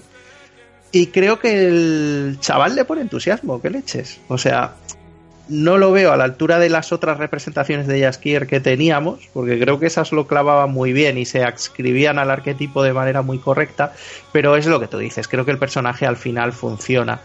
Y le está gustando a bastante gente, o sea, ha recibido muchas críticas, pero a mucha otra gente le está gustando. Y evidentemente no tengo dudas, ¿no? De que el Tosacoin to Your Witcher tiene, tiene algo que ver. Sí, sí, mucho. Bueno, Pero si bueno. quieres, saltamos a, a- a los temas, porque si no se nos va a hacer esto eterno, a no ser que quieras comentar algún personaje más extra. Mira, Eh, ya, que, sí. ya que me lo permites, Alex, voy a destacar a dos muy rápido. Vale. Eh, me ha gustado mucho la actuación del personaje de Tisaya, porque Mm. creo que esa verbalización en la versión original tan pura y esa dureza facial le han venido bien. Sí. Y me ha gustado, lo digo para que la gente esté ahí con la mosca detrás de la oreja, me ha gustado el carisma que irradia el personaje de Vilgeforth. Mm, interesante eso. Fíjate. Me ha gustado, no era como yo me lo esperaba, Sí, ni para por nada, asomo, para- para ni nada. por asomo. De hecho, le dije a mi mujer, cuando salió y dijeron, este es Vilgeforth, yo le dije, ¿qué? no era como me lo esperaba para nada. pero le he visto carisma al tío. Me ha, me ha ganado, me ha ganado. Sí, yo, yo creo que puede, salvo una decisión que luego mm, hablaremos en su respectivo capítulo, pero sí que sí que estoy un poco contigo que al menos el perfil da. Sí, sí. muy bien, muy bien, me gusta. Vale, pues a partir de aquí vamos a empezar a entrar un poquito en spoilers. Yo creo que esto de los temas eh, algunas veces mm, hará falta matizar alguna cosa, en otras a lo mejor no hace falta. Pero yo creo que aquí ya nos sentamos un poco más en harina, no tanto evidentemente como cuando desgranemos capítulo a capítulo en el que ahí ya estaremos contando directamente la trama, ¿no? Pero sí que quería avanzar este tema porque me parece importante y me apetece incluso que los oyentes lo escuchen antes de, pasar a, la, a las matizaciones de los capítulos porque creo que es importante entender cuáles son los temas que se tratan en el mundo de Graal de Rivia porque además es que no solo son particulares de la serie, sino que creo que es de lo que mejor adapta de las novelas originales y creo que se pueden trazar también ciertos paralelismos a, a lo que buscaron, a la filosofía con la que ha buscado los videojuegos tratar estos temas versus la filosofía con lo que ha intentado mm, tratar la, la serie, ¿no? Entonces, escribiremos más a la serie, ¿verdad? Alex? Lo digo por si alguien que no conozca los libros, pues tampoco quiere. no, no, vamos a contar, no vamos a contar tanto lo que pasa en, la, en las novelas, sobre todo en las avanzadas, ¿no? Pero, pero sí que creo que se refleja, es que, creo que no hace falta, porque es que se refleja perfectamente en esta primera temporada hacia dónde van las cosas, ¿no? Entonces, de The Witcher yo le pregunto a la gente mucho qué es lo que cree que va, de qué cree que va mm, las aventuras de Geralt de Rivia, hayan, hayan leído las novelas o hayan jugado a los juegos antes incluso de la serie. Y por lo general las respuestas que suelo obtener siempre son los eslogans de los videojuegos. Casi siempre. El no hay decisiones buenas ni malas, solo causas y consecuencias, los, los hombres son los peores monstruos de todos, suelen ser los temas que más llaman la atención. Y curiosamente, aunque sí que están siempre retratados en toda la serie de libros y aquí también en la serie, creo que es algo que tiene que ver más con ciertos relatos muy específicos, ¿no? Que, que precisamente con el arco completo de lo que quería expresar Sapkowski, que creo que van con temas más primarios, ¿no? Incluso, con temas que nos pueden llegar a tocar incluso en la sociedad moderna, que es al final a donde va la crítica, yo creo, de, y la intención del autor. ¿Cómo lo ves? Totalmente de acuerdo. Me decepciona un poco si nadie te ha dicho como tema plata para monstruos y acero para humanos. Pero, pero dicho eso, eh, estoy muy de acuerdo, Alex. Al final, yo te lo comentaba, estoy leyendo actualmente el libro de Ramón Méndez sobre la saga de Witcher y me ha venido muy bien, ¿no? Para poner en valor sobre todo ciertas temáticas y cómo las tratan tanto las novelas como, como los libros. Y al final, lo de los temas primarios tienes mucha razón y no solo eso, sino cómo las novelas de Witcher intentan ser en parte un paralelismo de la sociedad actual o de la sociedad reciente, sobre todo teniendo en cuenta eh, la trayectoria de vida y la clase de país en el que se crió pues Saukowski, ¿no? Entonces al final, viendo el guion por encima, aquí hay unos cuantos temas que tocan evidentemente tanto series como libros y también videojuegos que son vigentes. O sea, son totalmente vigentes. Al final, The Witcher tiene dos cosas que lo atan, bueno, tres quizá, que lo atan muchísimo con el lector actual, ¿vale? Aunque sea una historia fantástica en un mundo más cercano a lo medieval y demás, que son básicamente cómo trata los temas sociales que sigue teniendo que siguen teniendo importancia a día de hoy y que están vigentes. Sí, el clasismo y el racismo. Claro, el lenguaje del que hace uso, o sea, cómo hablan los personajes y cómo describe Saukowski. Y de eso con los libros hemos tenido mucha suerte con Faraldo en, la edición en muchísima. Una de las mejores traducciones que he visto en, fantasía. ¿eh? Brutal, brutalísima. Y ojo, esto hay a mucha gente que no le encaja. ¿eh? Recuerdo hablar con Pere, por ejemplo, y al que le gusta mucho la fantasía, decirme, a mí no me encaja, tío.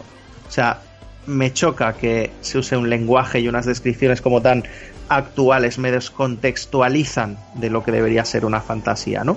Pero yo creo que al final eh, des- igual descontextualiza un poco, pero te ayuda a conectar. ¿no? Hmm. Y luego, como tercera patita, el tema de la no mitología, pero del folclore, que al final es muy europeo y te hace contactar muy bien con ese niño que todos llevamos dentro que quiere saber de, de las historias, ¿no? Y que siempre es una, un tema muy actual y muy recurrente. Las ganas que tenemos, ¿no? De, de sentir y de obtener unas narrativas o de que nos cuenten historias. Y Mm. todo esto, que me he desviado un poquito, viene un poco a eso, que al final eh, los temas de los que vamos a hablar ahora, supongo que iremos uno por uno, son temas de hoy en día, solo que ceñidos a un corsé o a una dentro de una caja con apariencia de fantasía, pues digamos medieval. Hmm. Yo tengo, creo que sobre todo los temas más importantes son dos. Uno, el que has comentado, el de, el de las diferencias sociales, el, el clasismo y el racismo, ¿no? Y cómo incluso se nota en muchos, en muchos de los relatos, los menos conocidos incluso se hacen más, porque son más costumbristas esos relatos, en los que se ve como, como esas razas que están completamente aplastadas por el hombre y dejan de tener su un papel que cumplir en, en el mundo en este mundo no porque en este mundo y esto se vincula con el propio lore de, del mundo de Geralt de Rivia que es aquello de la conjunción de las esferas que algunos de los espectadores que hayan eh, visto la serie habrán escuchado lo de la conjunción de las esferas no sé qué y, y lo dicen tan rápido a veces que, que no da tiempo. Y digamos que la conjunción de las esferas, esto lo dicen en la serie, no os estoy diciendo nada de los libros, eh, es un fenómeno, lo voy, a, lo voy a dejar ahí, un fenómeno que ocurrió hace um, mil y pico años, en el que de repente aparecieron en este mundo ah, que estaba habitado exclusivamente por elfos y otras razas. eh, Mayormente aparecieron enanos, mayormente enanos, gnomos, eh, yo qué sé, pero de todo, eh, doppels me parece que también estaban por ahí, eh, aparecieron monstruos y aparecieron humanos. ¿Vale? Y esto además es muy significativo porque Geralt siempre hace una diferenciación de que no mata seres inteligentes, no, no mata monstruos inteligentes. Eh, Haciendo un poco alusión a que no relaciona aquellos monstruos que llegaron en la conjunción de las esferas con aquellos que ya poblaban el mundo antes de, la llegada de los hombres y de los monstruos. Con lo- por lo tanto, Geralt solo mata a aquellos seres, incluidos los humanos, que llegaron con la conjunción de las esferas. Y ahí el misticismo hasta donde puedo llegar para tampoco desvelar mucho, aunque ojo, que los libros tampoco es que sean muy muy claros en este aspecto, pero sí que hay algún dato extra que tampoco queremos spoilear. Me parece un tema muy interesante porque de nuevo mm, se relata, se, ha- se hacen ciertos paralelismos entre lo que hablábamos antes, entre que lo- hasta qué punto el hombre es un monstruo para el hombre, ¿no? También esa, esa clásica frase.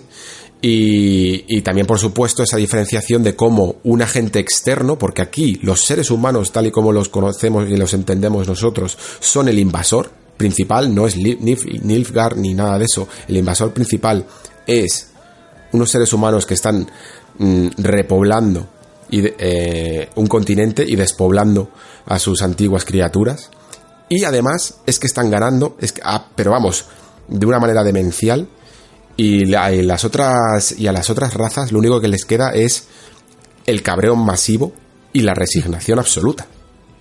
Sí, No y la y al final pues la resistencia rebelde, ¿no? El Hmm. movimiento, digamos, social de cuando un grupo con una identidad marcada se ve relegado dentro de lo que es la propia sociedad. Es interesante el tema de monstruos y hombres porque comentabas, ¿no? Que Geralt a veces no hace distinción entre una cosa y otra y es un tema muy recurrente en, en los libros. Pero es interesante porque si te fijas, al final Geralt, por así decir, ¿eh? es un monstruo más. O sea, es el raro, es el indeseable. En la serie se transmite, en el primer capítulo se ve relativamente bien después de la carnicería, pero se transmite posiblemente más en las novelas, tal vez, y, en los juegos, pero en los primeros, no tanto en los últimos, que es el hecho de decir, vale, tenemos una cosa que son los monstruos. Entonces, el hombre que es el gran dominador de, de este mundo de ficción, de hecho lo de Nilfgaard, lo comentabas tú, lo de Nilgarth no es más que una metáfora de lo que realmente hizo el hombre con todo el continente, pues tenemos el hombre que ve unos monstruos y le encarga a otra cosa que realmente considera un monstruo, que es el brujo, le encarga que se deshaga de esos monstruos, ¿no? Por dinero. Hmm. Entonces, al final tienes un personaje que está, por un lado, se tiene que enfrentar a cosas que han sido relegadas por el hombre, porque al final muchas veces todas esas razas que tú comentabas también entran en la categoría de monstruo o de atacante, y que es despreciado por esas mismas razas que no lo conocen, no conocen su personalidad y dicen, este tío viene a, matarnos, pero al mismo tiempo, ¿no? Los hombres que como que le pagan tapándose la cara, digamos, hmm. para decir, bueno, este es que este es igual que esos. Lo que pasa es que, entre comillas, y trayendo algo de, de The Witcher, pues bueno, es el mal menor, le pagamos y hace la limpieza. Lo digo porque me lleva a otras ficciones y al final eso entronca mucho con el clasismo, sobre todo con el racismo. Tú te acordarás, sin entrar en spoilers, Alex, te acordarás de Mass Effect, supongo. Lo has jugado, estoy convencido, la trilogía. ¿Te acuerdas lo que hacían en el mundo de Mass Effect? Cuando aparecía una amenaza, la limpiaban con una amenaza anterior, que a la que ya de alguna manera se habían asociado o habían conseguido dominar. Y luego, si aparecía otra amenaza nueva, pues usaban la última y así van en una especie de cadena, ¿no? Pues al final el tema de monstruos y hombres y, el monstruo que da caza a los monstruos y que al final es repudiado por, por, todo el mundo, en realidad, al final es este, ¿no? Es decir, utilizo una cosa que veo como una amenaza para quitarme algo de encima que me parece el mal mayor todavía. Entonces, bueno, me adscribo al mal menor y tal. Pero es que eso no solo ocurre con, con Geralt. Es que en la serie no se nota tanto, pero sí un poquito es que ocurre hasta con las hechiceras y los hechiceros que se hmm. supone que tendrían que tener un papel prominente en la sociedad, ¿no? Como parangones del poder y de todo lo mejor que un hombre y una mujer pueden dar. Pero es que al final hasta ellos son vistos como monstruos. No es el la idea que extraigo, Alex, para, para cerrar y no hacerme pesado, es ese racismo, ¿no? Es ese miedo a lo diferente. Sí, sí, es esa xenofobia. Y Precisamente decías antes que la serie se nota un poquito, porque sí que es cierto que creo que en estos malabares que han tenido que hacer Lauren Smith y, el resto de productores para congeniar todos los temas, porque es que son tantos los que salen de los libros, de verdad, que, que, yo creo que mucho de lo que estamos hablando incluso nos estamos yendo a los libros directamente, porque en la serie no se refleja ni tanto ni tan bien en algunas cosas. Luego matizaremos un poco más. Principalmente porque además creo que que se han querido centrar en uno que, es el que nos hemos dejado, que es el de la paternidad.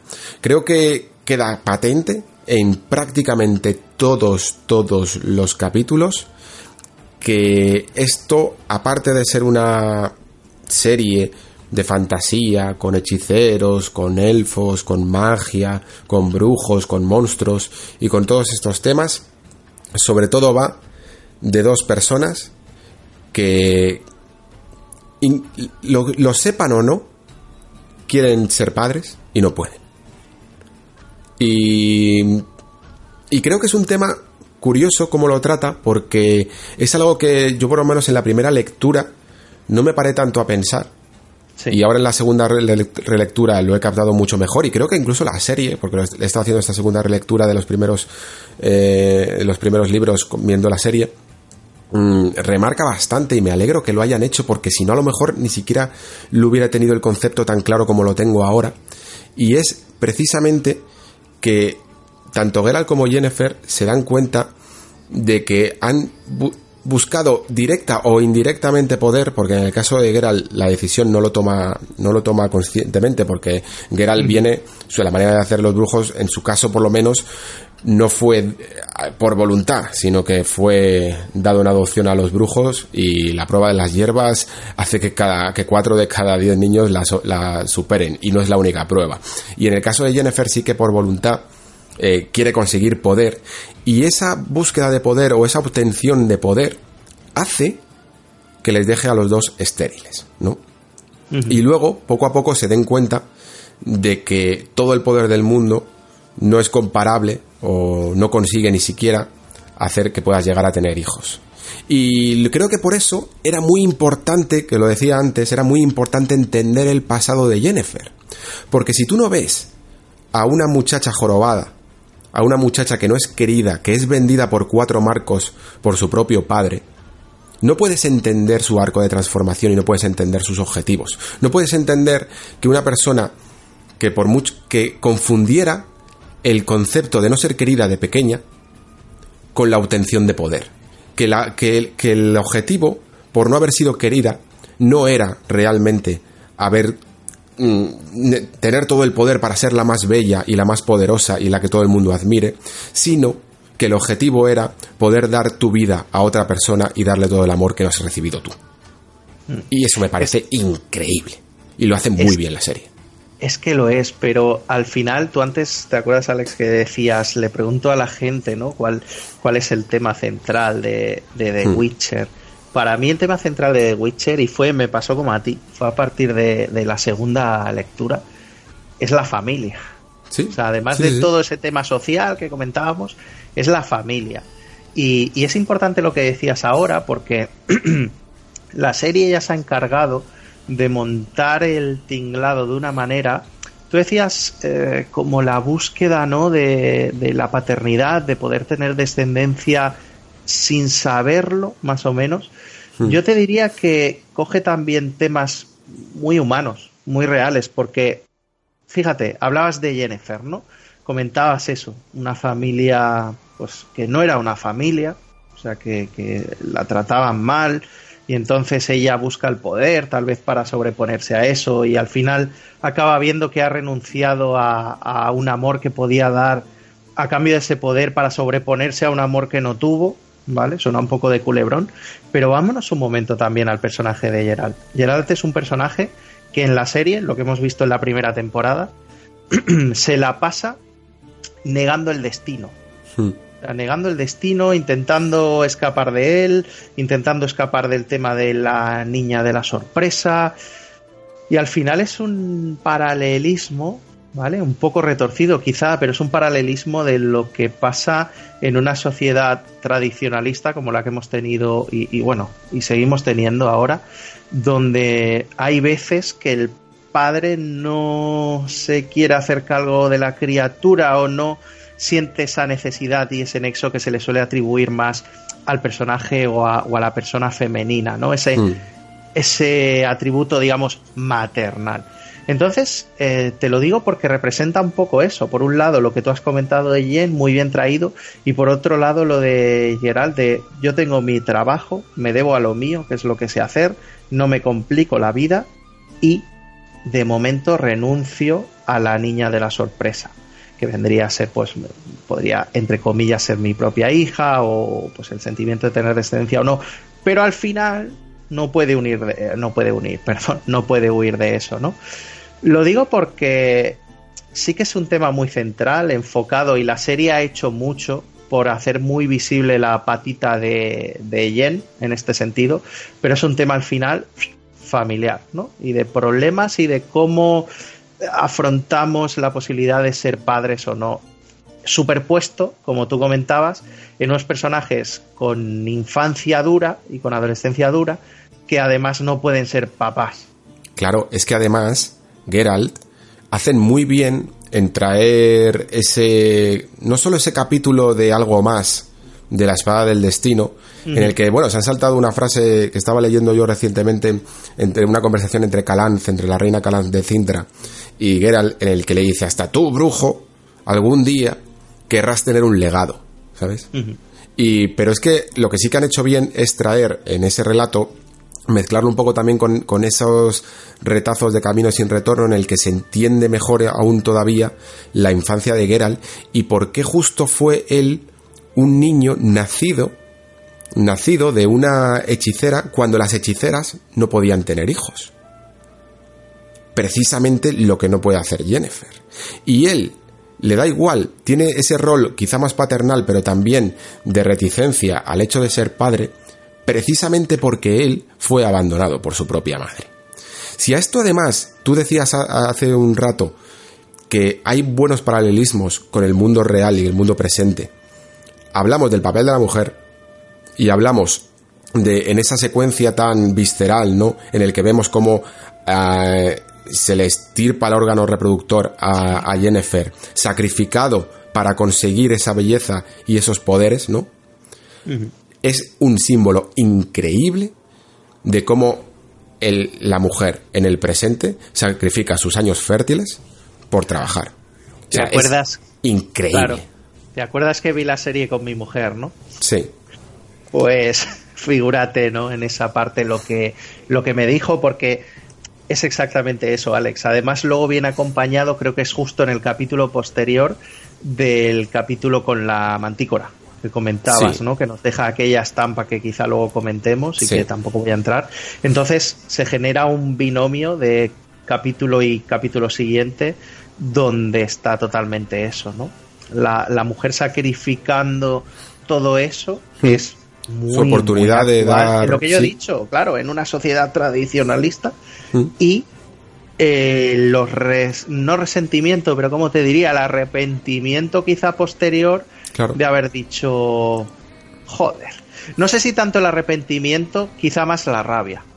Hmm. De haber dicho esta, esta sociedad, en este caso, este rollo de Aretusa y, y las hechiceras y tal, me obliga a hacer este sacrificio que a lo mejor yo no habría hecho.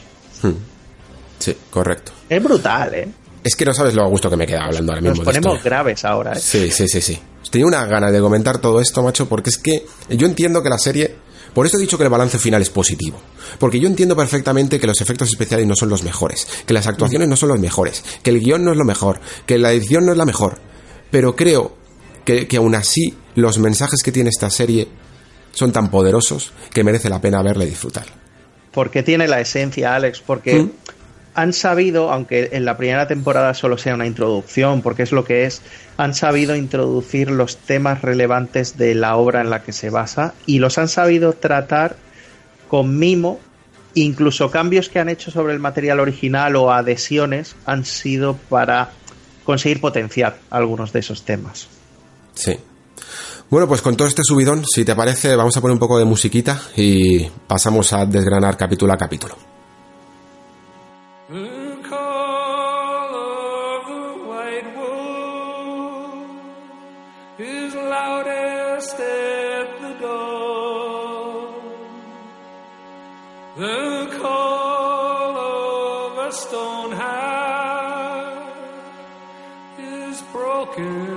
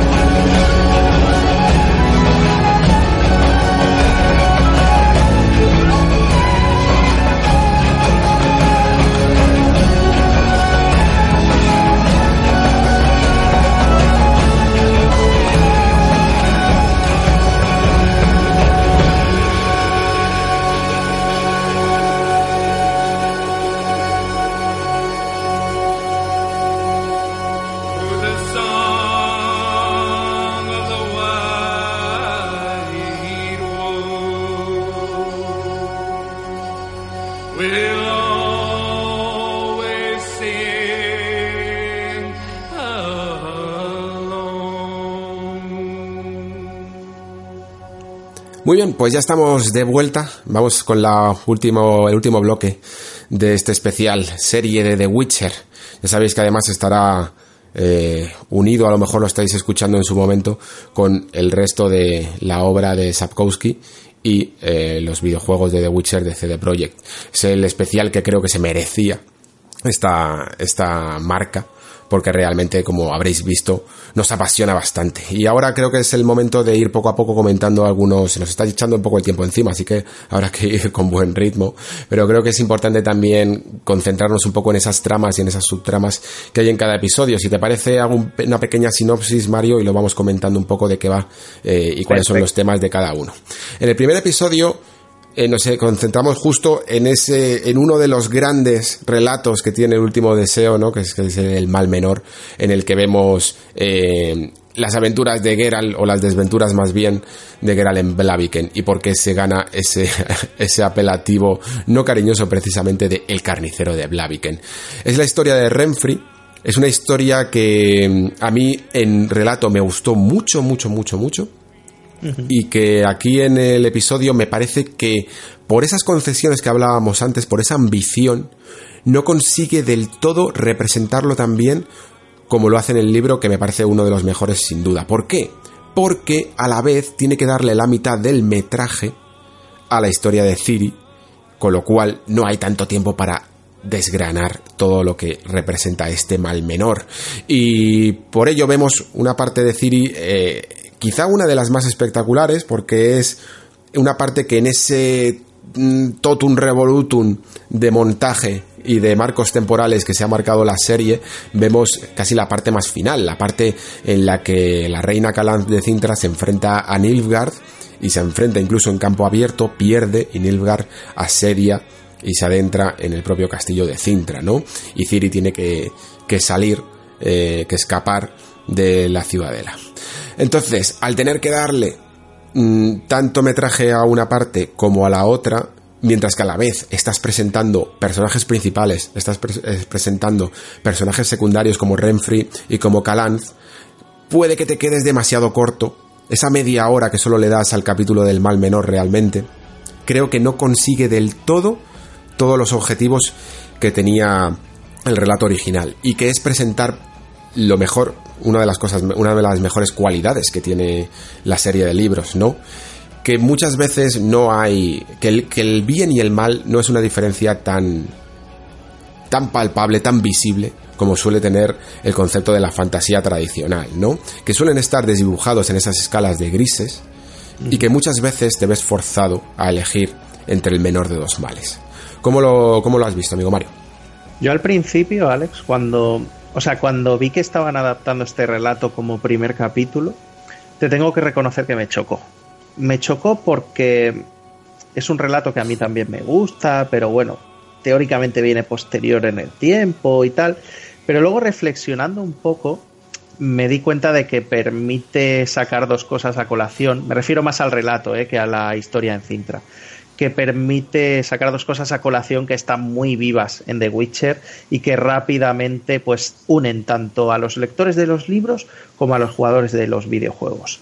Por un lado, el mal menor, ¿no? Que tú comentabas, eso que hmm. está presente en gran parte de la obra literaria, pero sobre todo está muy presente en los videojuegos, con todas esas consecuencias en esas misiones secundarias que han sido tan elogiadas.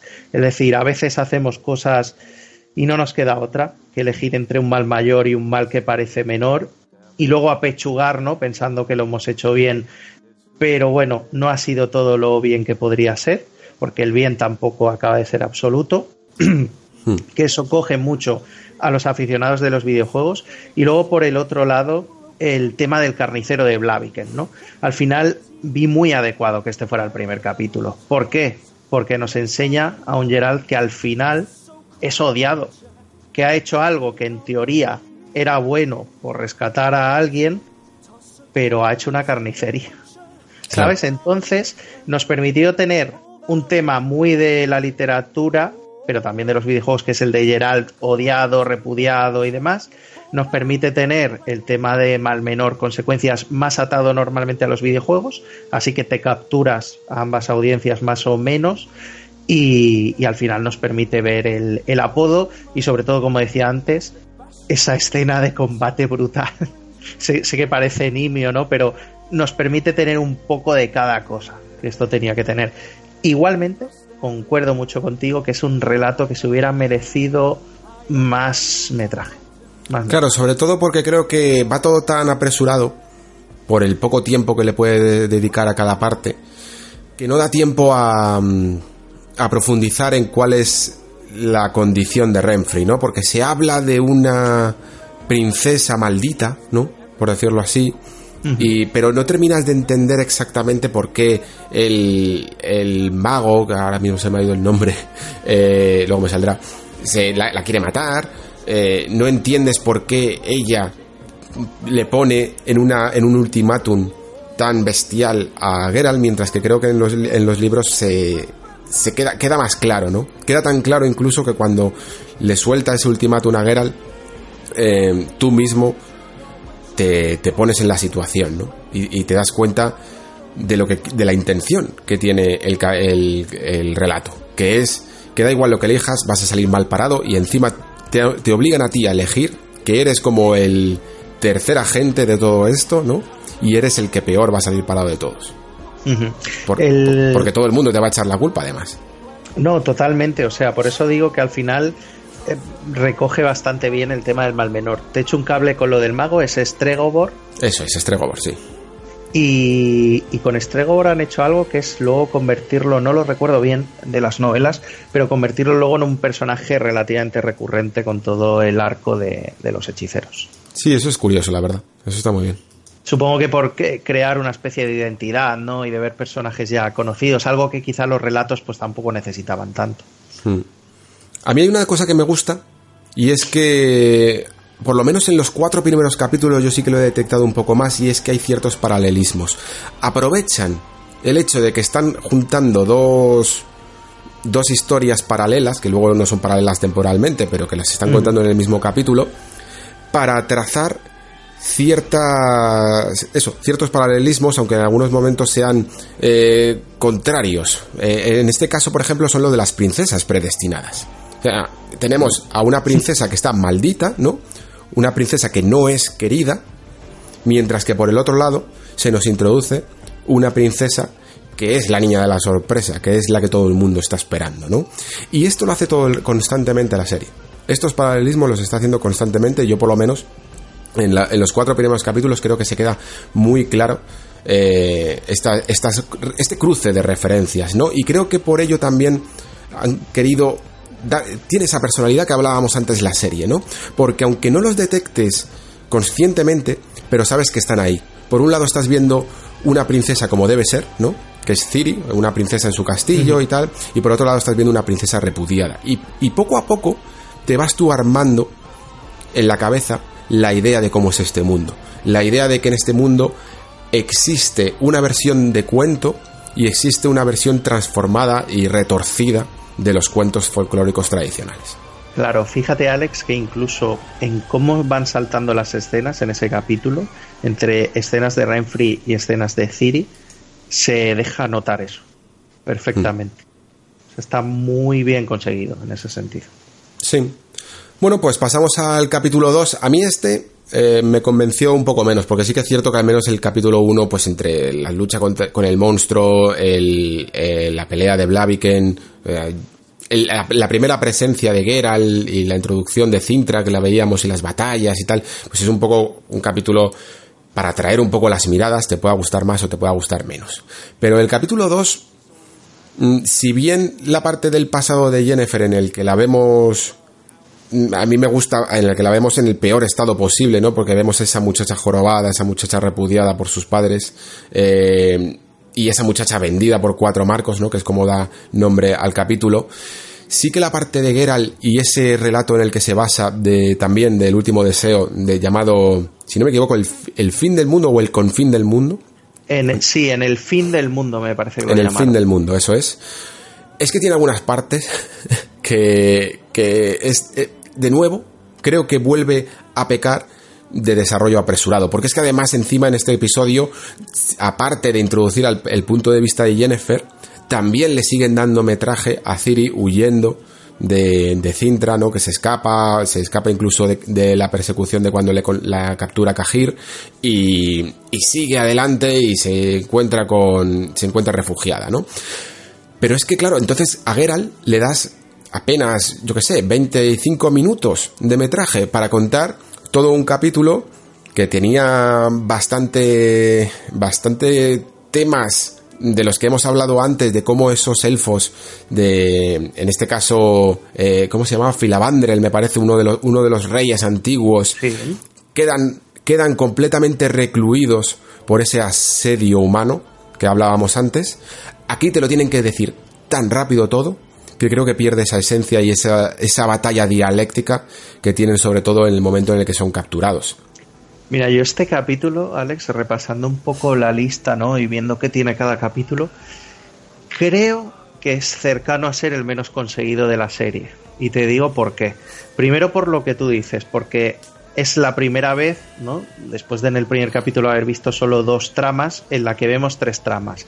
Hay mucha gente que recibe la trama de Jen de repente como diciendo, ¿quién leches es esta y qué hace aquí?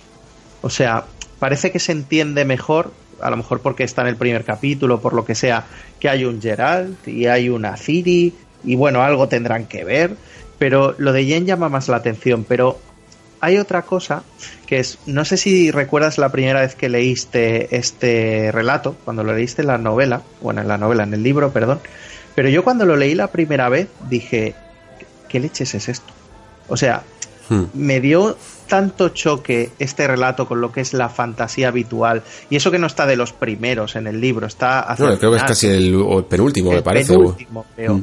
Pero me dio tanto choque porque dije, elfos raptando gente, mm. elfos repudiados, elfos maltratando prisioneros. Que además es que todos venimos con el concepto de élfico del Señor de los Anillos. Totalmente, totalmente. Y lo digo porque, claro, es un relato que ya de por sí suele ser impactante para el lector por la distancia que se mete con la fantasía habitual, que al final cuando lo ves en la serie, lo que tú dices, con tan poco metraje, con unos elfos que han recibido muchas críticas porque, claro, no son los elfos del Señor de los Anillos, como bien has dicho, ni física ni moralmente, podríamos decir. Y mm. cuando empiezas a ver todo eso y al final, este, en, lo que es la trama de Geralt, creo que es uno de los que está peor, eh, técnicamente está peor, quiero decir, que más se le ve esa irregularidad de escenarios, paisajes, fotografía y tal que comentábamos. Creo que cuando confluye todo eso, al final el capítulo deja un regusto amargo. Y hay gente que se quiere bajar de la serie después de este capítulo. Ya. ¿Sabes? Porque creo que al final de los ocho es el más flojito, pero por eso, porque mete una cosa que es muy particular del universo de Witcher que choca mucho con la fantasía a la que estamos acostumbrados, mete una representación de una especie o de una raza, podríamos decir, que está muy idealizada en la fantasía y que aquí es casi completamente opuesta, y luego también se encuentran con lo de Yen. Pero aún así hay un detalle en este capítulo muy bueno. Tenemos a Ciri, decías, huyendo, ¿no? Refugiada.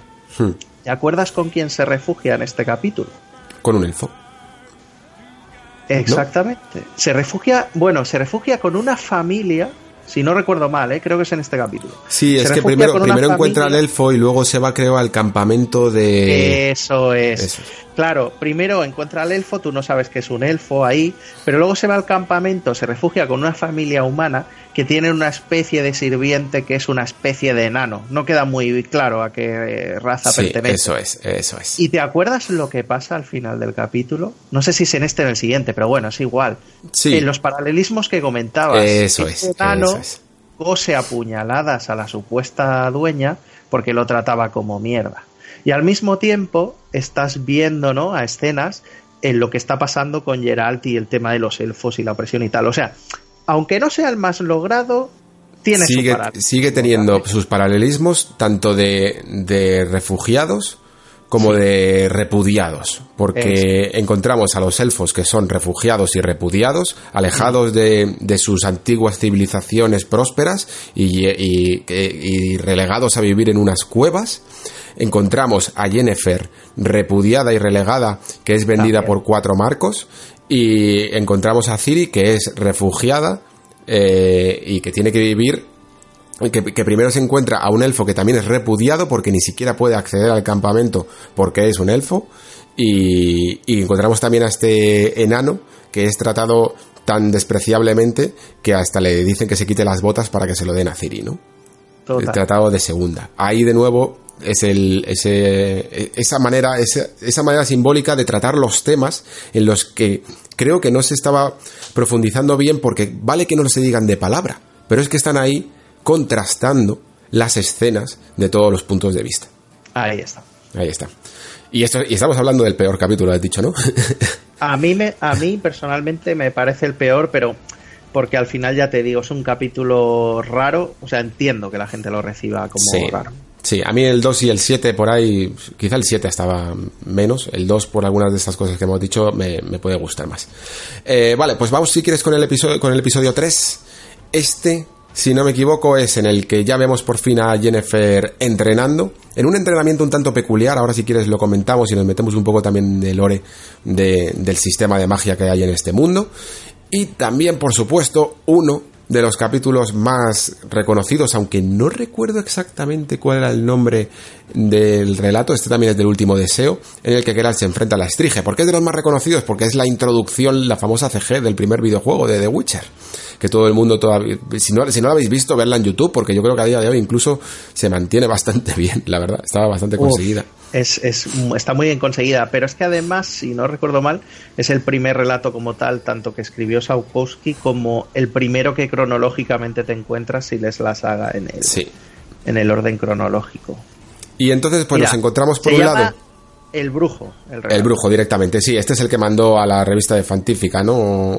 Fa sí. Fantástica, me parece, que era la revista Exacto. polaca la que quedó tercero, me parece, con este relato, fijaos. Así es, así es.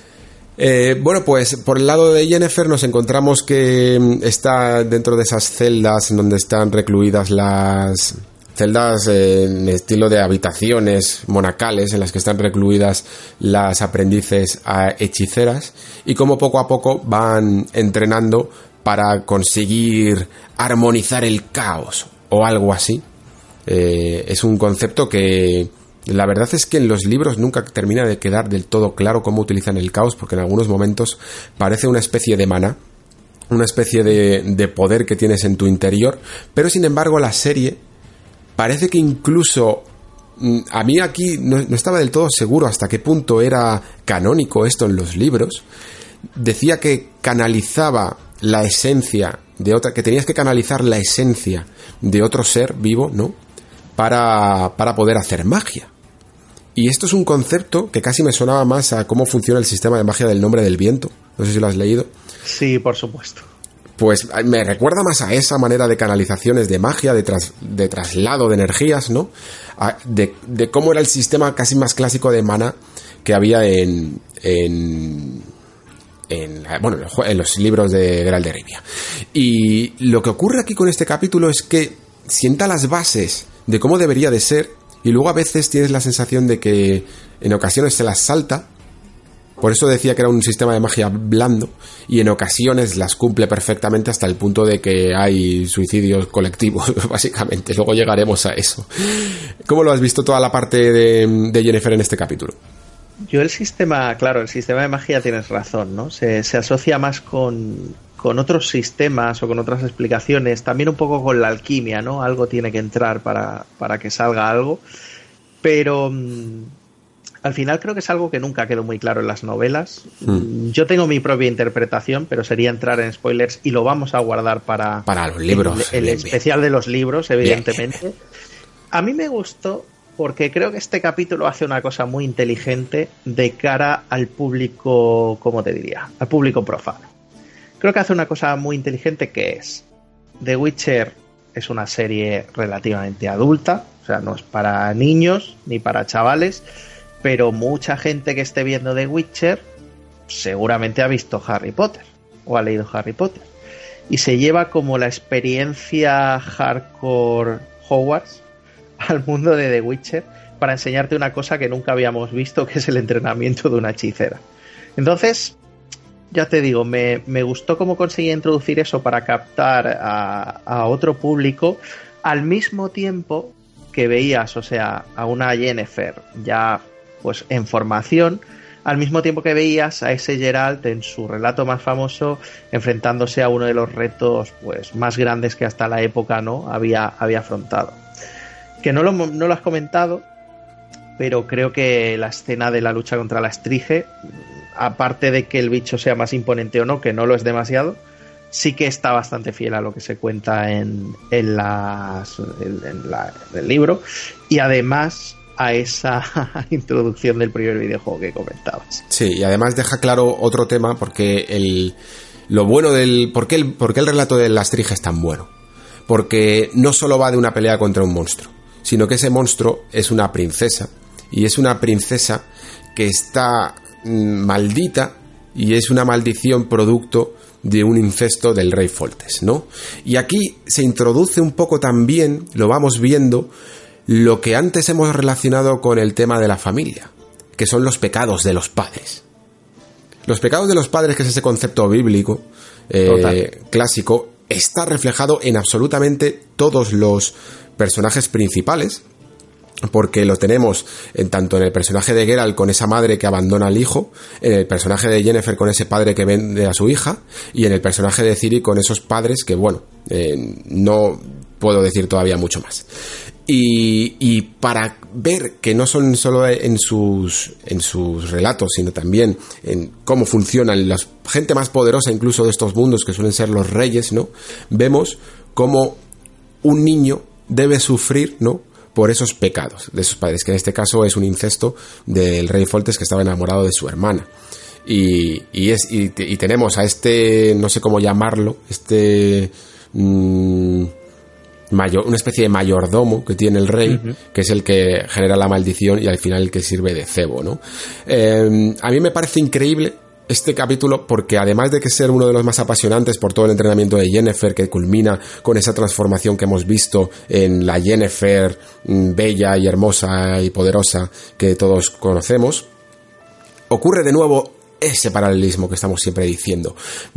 A través además de un buen, yo diría ingenioso montaje, vemos como cuando Geralt por fin acaba con la estrige, eh, rompiendo la maldición que es eh, dejándola fuera de su tumba a la luz, eh, expuesta a la luz del sol hasta después de que calle el can, que, uy, que, que, que, el gallo cante tres veces eh, vemos esa transformación de una chica de que, que, de un monstruo se va transformando y le vemos como la, la columna se le va cambiando, ¿no? Y se sí, va sí. transformando en una bella princesa y a la vez vemos a Jennifer como también esa columna, que la tiene completamente desfigurada por, por la joroba, se va transformando en una bella hechicera. Totalmente. Eh. Y ahí hay otra cosa en este capítulo, Alex, que, que, viene también a colación de esto, por las implicaciones que luego va a tener, porque este relato ya en su momento, y también el capítulo es, eh, como te diría, premonitorio, ¿no? De lo que va a ocurrir. Hmm. Geralt es un brujo, su labor, teóricamente, es matar monstruos. Pero Geralt es un personaje, digamos, de buen corazón, aunque un poco gruñón. ¿Y qué hace en este capítulo? ¿Qué hace en este relato? Seguramente él podría haber ido, bueno, nunca lo sabremos, pero seguramente podría haber ido y matar a la estrige. Y se acabó el problema. Pero él de algún modo se empeña, incluso recuerdo que en la serie algún personaje se sorprende de que él diga que va a levantar como la maldición o que lo va a intentar.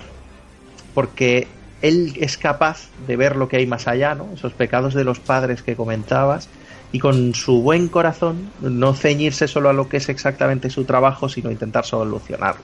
Mm. ¿Y por qué te digo que es premonitorio? Porque al final, ¿no? Es eh, Gerald eh, haciendo una función no paterna sobre la estrige, evidentemente, pero sí intentando solucionar un problema derivado de unos padres, ¿no? Mm. Y ejerciendo una cosa que va más allá de su deber y va más allá de su trabajo por el hecho de querer ser una buena persona, en este caso sobre una joven, podríamos decir, no sé, desvalida o que es objeto de la maldición. Creo que tiene, ya te digo, creo que tiene una metáfora bonita también este. Correcto.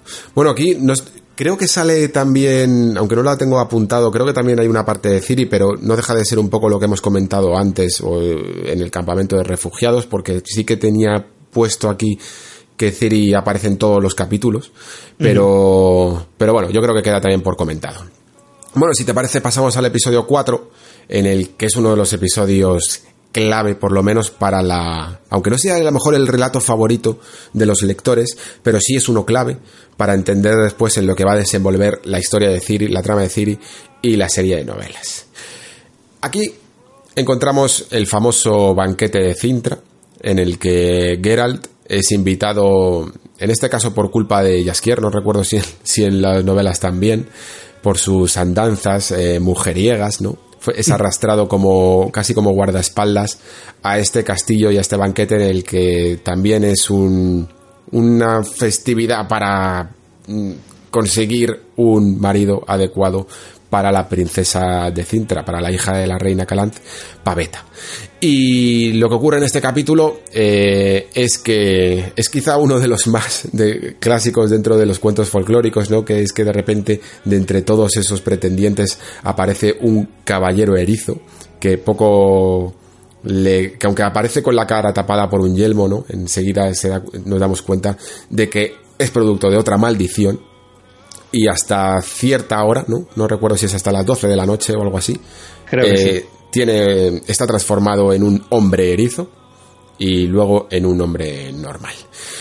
Y por otro lado tenemos a Ciri, que por fin llega a Brokilon después de haber escapado de ese campamento de refugiados, haber seguido sus andanzas con ese elfo que ni siquiera recuerdo el nombre, la verdad, de este, de este personajillo. Eh, Dara.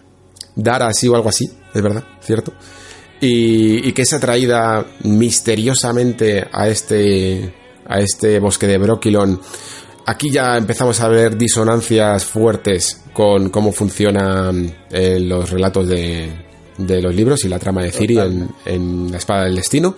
Y también, por supuesto, tenemos a Yennefer, que ya, ya ha conseguido sus ansiados objetivos de ser una hechicera de las más poderosas e incluso cambiándole el puesto porque la iban a destinar a Nilfgaard y nadie quiere ir a Nilfgaard. Eh, ella quería ir a Adern para, para ser la consejera real. Consigue su objetivo y lo que ocurre es que se aburre como una ostra y termina incluso escoltando a una de la, a la, a la reina de, y, a, y a la princesa y resulta que esta reina solo está teniendo hijas y al parecer esto no le está sentando nada bien al rey por lo tanto ¿qué hace? pues decide matarla y decide matarla además con un hechicero increíble además un, hechicero superpoderoso que se saca de la manga pero que, que además es capaz de manipular una mantícora si no me equivoco y, y perseguirla por todo tipo de planos. Eh, vamos, este hechicero estaba completamente preparado en una de las escenas que a mí personalmente de acción más me gustan de toda la serie. Es- Este episodio, desde el punto de vista de la acción, funciona bastante bien, eh, Hmm. por lo que dices, ¿no? Porque tenemos esa persecución de por parte de la mantícora y el hechicero, llámalo hechicero, llámalo pues un asesino del credo, ¿no? Sí. que van pasando a través de los portales. Es una escena bastante bien conseguida y que al final nos desemboca ¿no? en, yo creo que esa ruptura real. Lo malo es que, claro, no acabas de ver tanto la evolución porque pasa de un capítulo al otro, pero esa ruptura definitiva de Jennifer de diciendo he sacrificado la posibilidad de ser madre a cambio de un poder que me está haciendo lo que tú decías, hacer un trabajo aburrido, que no era, era el que yo quería, pero he descubierto que no era tan tal, donde veo que el rey es un cabrón y donde he acabado haciendo como de niñera y encima al final ocurre lo que ocurre y ella dice algo así en su mente, ¿no? Como tanto poder para qué, ¿no? ¿Para qué? Los sacrificios que he tenido que hacer y encima tampoco es un poder absoluto que te permita solucionarlo todo. Y me gusta este capítulo porque ata eso a lo que yo considero, mm, te voy a sorprender a lo mejor, el relato que más me gusta de los relatos de Geralt, que es Ah, el, por de, sí. el del erizo, sí, a mí me encanta. Y lo ata ¿no? a, a la aparición al final de esa ley de la sorpresa, ¿no? que nos acabará desembocando, o sea, por una parte, pues eh, Jennifer que, que se da cuenta que ha renunciado a la posibilidad de ser mamá y por otra parte Gerald no que obtiene con cejas alzadas ese regalo no esa, esa sorpresa y me gusta cómo está tratado decía que la acción funciona bien porque es otro de los capítulos que tiene una escena de acción bastante potente también de parte de Gerald, que es cuando combaten dentro del castillo, más multitudinaria, bastante bien conseguida, que luego se corta abruptamente por los motivos que se corta, pero al final es una representación bastante fiel de lo que era aquel relato y me gusta mucho también la posibilidad de ver a Gerald fuera de lo que es una taberna, fuera de lo que es el campo, sino en ese contexto de fiesta donde él no encaja para nada. O sea, si te fijas, se lo ve incómodo con su jubón, se lo ve en la fiesta que no quiere hablar con nadie, encima lo colocan al lado de la reina, ¿no? Y a mí me gusta mucho cuando en la fantasía meten a personajes no caballerescos en ambientes, digamos, de corte. Entonces ya te digo, un capítulo que creo que es eh, bastante divertido, bastante movido, por lo que comentabas también de la escena de, de acción con Jennifer, y que al final pues cumple bastante bien su, su cometido, creo yo. Ahora, también te digo, es un capítulo, este 4, que hace saltar un poco ya la liebre de las elipsis. O sea, yo creo que aquí es cuando la gente ajena a, las novelas ya dice, vale. O sea, cuando ya ven a Gerald en el castillo de Cintra, con la reina Calante todavía viva, ninguna Ciri, yo creo que ahí la gente ya dice, vale, esta serie me está todo el rato metiendo... me está troleando un poco y, me, tengo que atar cabos yo. Tengo, tengo, que hacer un poco de esfuerzo, no puedo estar sencillamente relajado en el sofá. Correcto. Además es que, de todas maneras, sigo creyendo que el capítulo mm, tiene de nuevo la problemática de, de, por el hecho de añadir a Ciri en todos los capítulos, tener que recortar metraje para los demás, porque creo que a Jennifer en este caso está bien conseguido, son pequeñas historietas que van haciendo que entendamos exactamente eh, por lo que está pasando el personaje, pero a la hora de, de la trama principal de Geralt, creo que mucha gente se pudo llegar a perder a la hora de entender un poco todas estas reglas del concepto de la niña de la sorpresa, de la ley de la sorpresa y todo esto que nosotros, evidentemente, como ya venimos releídos, pues lo entendemos perfectamente, pero a la hora de explicar los conceptos de palabras de personajes en cuatro frases, puede que haya algunos mm, espectadores que, bien porque estén con media atención y como dices tú mirando el móvil, pues eh, no les quede del todo claro qué está pasando, qué es esto de los niños de la sorpresa, por qué, por qué me, te merezco y por qué me mereces y, y cosas así, ¿no? Sin embargo, creo que más incluso importante que eso, vuelve a ser de nuevo un poco como la serie vuelve a trazar ciertos paralelismos entre, y en este caso, entre hijos deseados y no deseados, ¿no? Porque, o hijos inesperados, porque de la misma manera que Jennifer, aquí es cuando se da cuenta al final de su de su aventura en el que la, la, pobre princesa termina acuchillada por la mantícora y me parece que es por la mantícora o por una de las dagas del asesino, vamos. Y Jennifer también, y aunque intenta, intenta rescatar a, esa eh, pobre bebé eh, princesa que no tiene la culpa de haber nacido mujer y en, esta, en esta época, y la intenta rescatar por todos los medios, aunque en un momento pase de todo, ¿no? Sea esa Jennifer que más o menos tenemos todos en mente, fría y que le da igual y que la abandona y la deja a su merced, después vuelve para rescatar a ese bebé. Y ahí es cuando encontramos, ese es el punto de inflexión. Ese es el punto de la transformación del personaje en el que se da cuenta de que de que quiere ser madre, de que quiere crear una vida, ¿no? Y quiere darle todo lo que está viendo que la gente de este mundo no le da a sus hijos, por lo menos en su trayectoria, ¿no? Está viendo siempre mm, padres que repudian a sus hijos. Incluso yo creo que hasta ella ve a Tisaya de Brice como una especie de madre también, y una madre muy autoritaria, ¿no? Que no le da del todo ese cariño. Y mientras, por otro lado, pues vemos al pobre Geralt que no queriendo, eh, todo lo contrario a Jennifer, no queriendo un hijo, va y se lo encuentra. Que en este, este caso es la niña de la sorpresa. Este capítulo también tiene, tiene una cosa, Alex, que es... Em, creo que es un capítulo donde podemos notar, aunque no lo parezca, ¿eh? Podemos notar la potencia de los personajes femeninos del universo de The Witcher.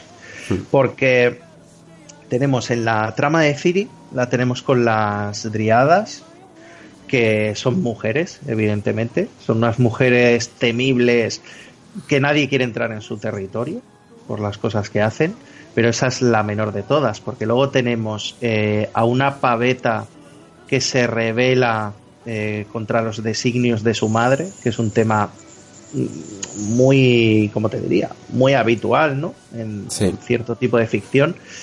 A su vez, a una madre que es Calante, que es eh, la reina absoluta de un reino que en la serie se ve como bastante poderoso, como lo es Cintra, y además una guerrera del carajo, o sea, hmm. que, alucinas. Y luego tenemos a, a Jennifer con aquello que has introducido tú ya hace un rato, en el otro bloque, de, vale, eh, a, todo lo que he tenido que renunciar, no ese paralelismo con el mundo actual, a todo lo que he tenido que renunciar y no puedo ser mamá, ¿sabes? O sea, he intentado conseguir todo en el plano, digamos, profesional y no puedo ser mamá. Y creo que es eso, es un capítulo que consigue, aunque parezca que Jen cae en quiero ser madre, ¿no? Qué tropo más habitualmente femenino, al final la mujer se ve reducida a ser madre. Aunque parezca que Jen cae en eso, yo creo que la serie te muestra ese abanico de potencial femenino que tiene. Hmm. Ojo, y, y Geralt en el fondo también se ve reducido a ser padre. ¿eh? Es que aquí no, se hacen distinciones de géneros, es sencillamente un destino que une a tres personajes que, que no consiguen por sí mismo lo que querían, que eran... Eh, yo creo que Geralt una vida normal, eh, Jennifer ser madre, y Ciri en el fondo también tener padres y tener alguien en los que refugiarse, ¿no? No tanto ser madre, Alex, fíjate, lo digo por si a alguien no se le levantara la liebre, no tanto ser madre, que, sí, hmm. porque al final es el fin final, por así decir, sino obtener y dar ese amor que lo que tú decías antes, que no tuvo y que ahora tampoco puede acabar de dar. Porque todos son relaciones pasajeras y con gente de dudosa, ¿sabes? Sí, y Ciri es esa segunda oportunidad que no, mm. que no pudieron tener. Muy bien, pues pasamos si quieres al episodio 5. Nos hemos dejado un poco a Ciri ahí en Broquilón, pero ahora la rescatamos porque tampoco es que pase mucho aquí en este capítulo en el que sencillamente sale de allí un poco engañada por ese... Uf, el nombrecito. No sé cómo era, cómo le llaman, Miaskar o Miasar. Eh, Mausak. Mausak, eso es. Mausak.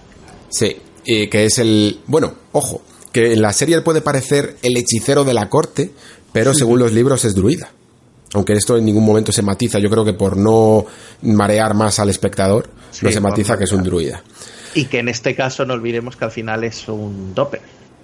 Sí, ¿no? Y que, y que se le ve además a lo largo de los capítulos envejeciendo cuando en teoría un hechicero tampoco debería de por qué envejecer. Los, los hechiceros, según cuentan en los libros, tienen un aspecto al parecer Em, se cuenta que eligen un aspecto un poco más maduro, ¿no? Para dar una sensación más de, sabiduría y de poder, mientras que las hechiceras buscan un aspecto más eh, llamativo, ¿no? Más, más hermoso. Y por otro lado, por supuesto, pues tenemos a Geralt, eh, en el que es el relato que da nombre también al libro, El último deseo, y que tiene que ver con ese Dijin. Y a mí personalmente no, no iba a decir que es el que más me gusta, porque no lo sé la verdad cuál es el que más me gusta, pero sí que es uno de los que más gracia me hacen, porque es que es muy divertido este capítulo, la verdad. Y el relato también. Principalmente porque todo empieza eh, deconstruyendo de nuevo los, los, cuentos folclóricos en el que Gerald va buscando una lámpara. De, de, deseos a un genio de la lámpara, la sencilla razón de que no puede dormir de que no puede conciliar el sueño. Y encima está por ahí el Jaskier dando por saco.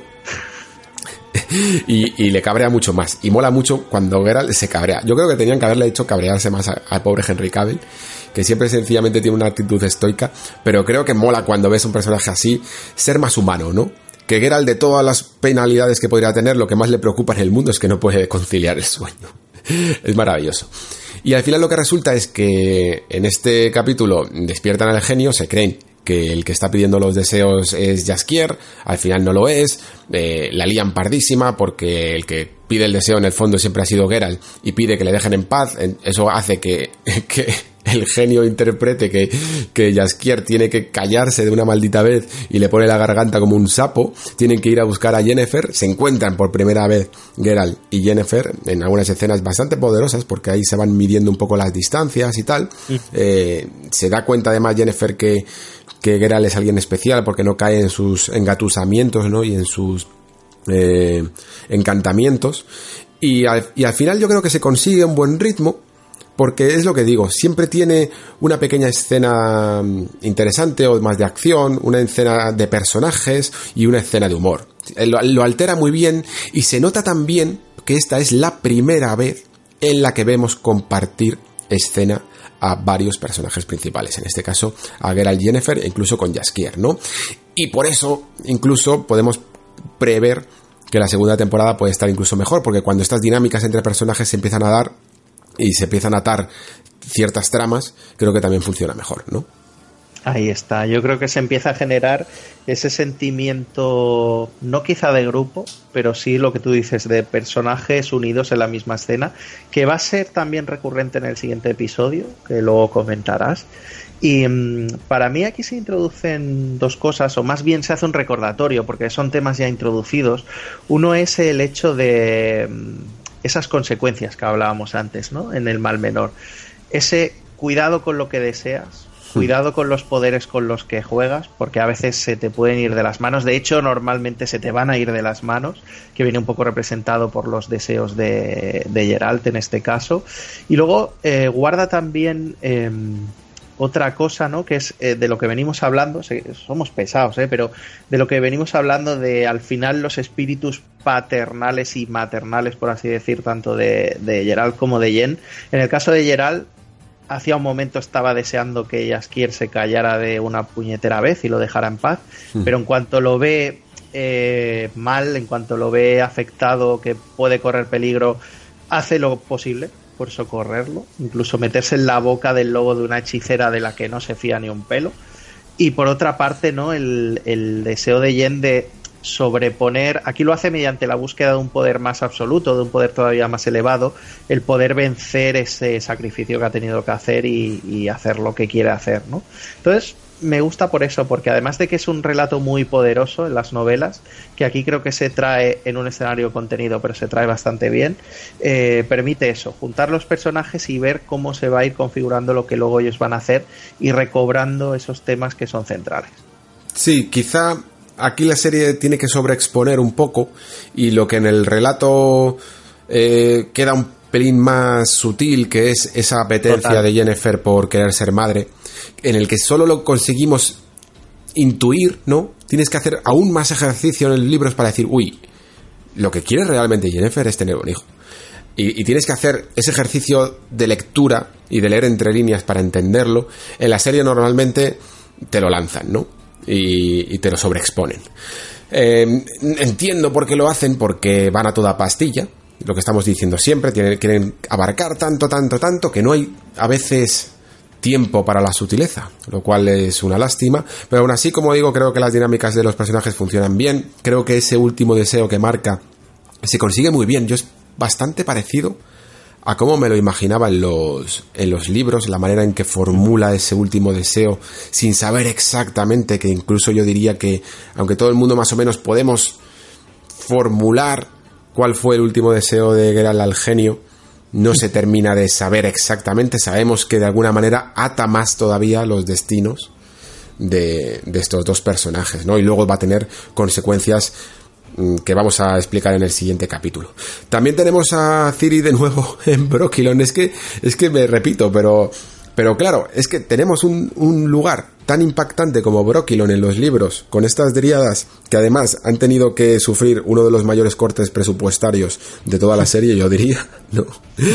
Y hasta el punto de que en los libros no son humanas en absoluto, ¿eh? Eh, tienen su cuerpo forma parte de cortezas eh, y todo tipo de protuberancias que le puede salir un árbol. Y aquí pues directamente son mujeres que parecen amazonas, ¿no?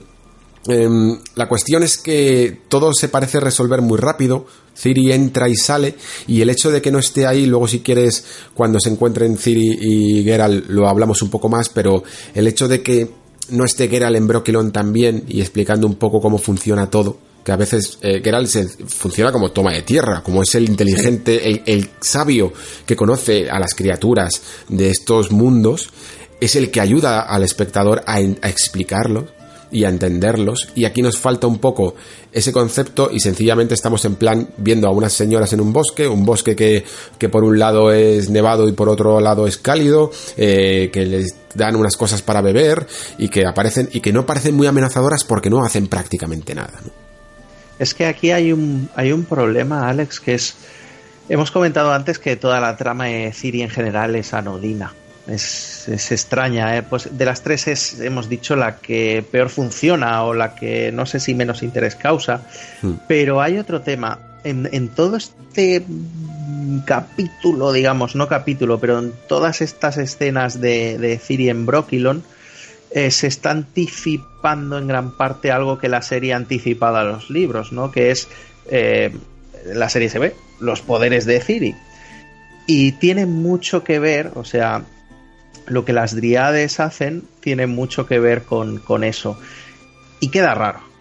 Queda raro porque es lo que tú dices. Entras, sale, que quieren, bebe esto, no sé qué te queda como un poco extraño porque no creo que tengas todo el trasfondo, toda la información del personaje y quizá no le tocara tanto llegar ahora a eso, ¿no?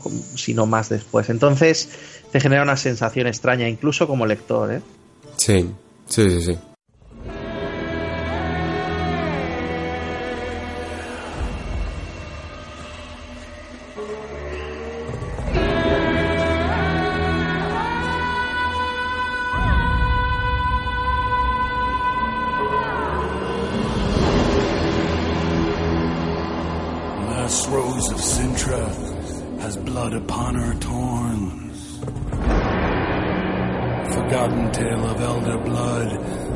Futures past reborn. Swirling spheres of otherness, of hope and doom forlorn. Her path could lead to happiness, or the end of times for all. Most of futures fallen have saddled up to ride seeking the land covered century, last living of her pride. And every hand will reach for the power that lies untold. The time of axe and sword is nigh. Blood red seeds of war are sown.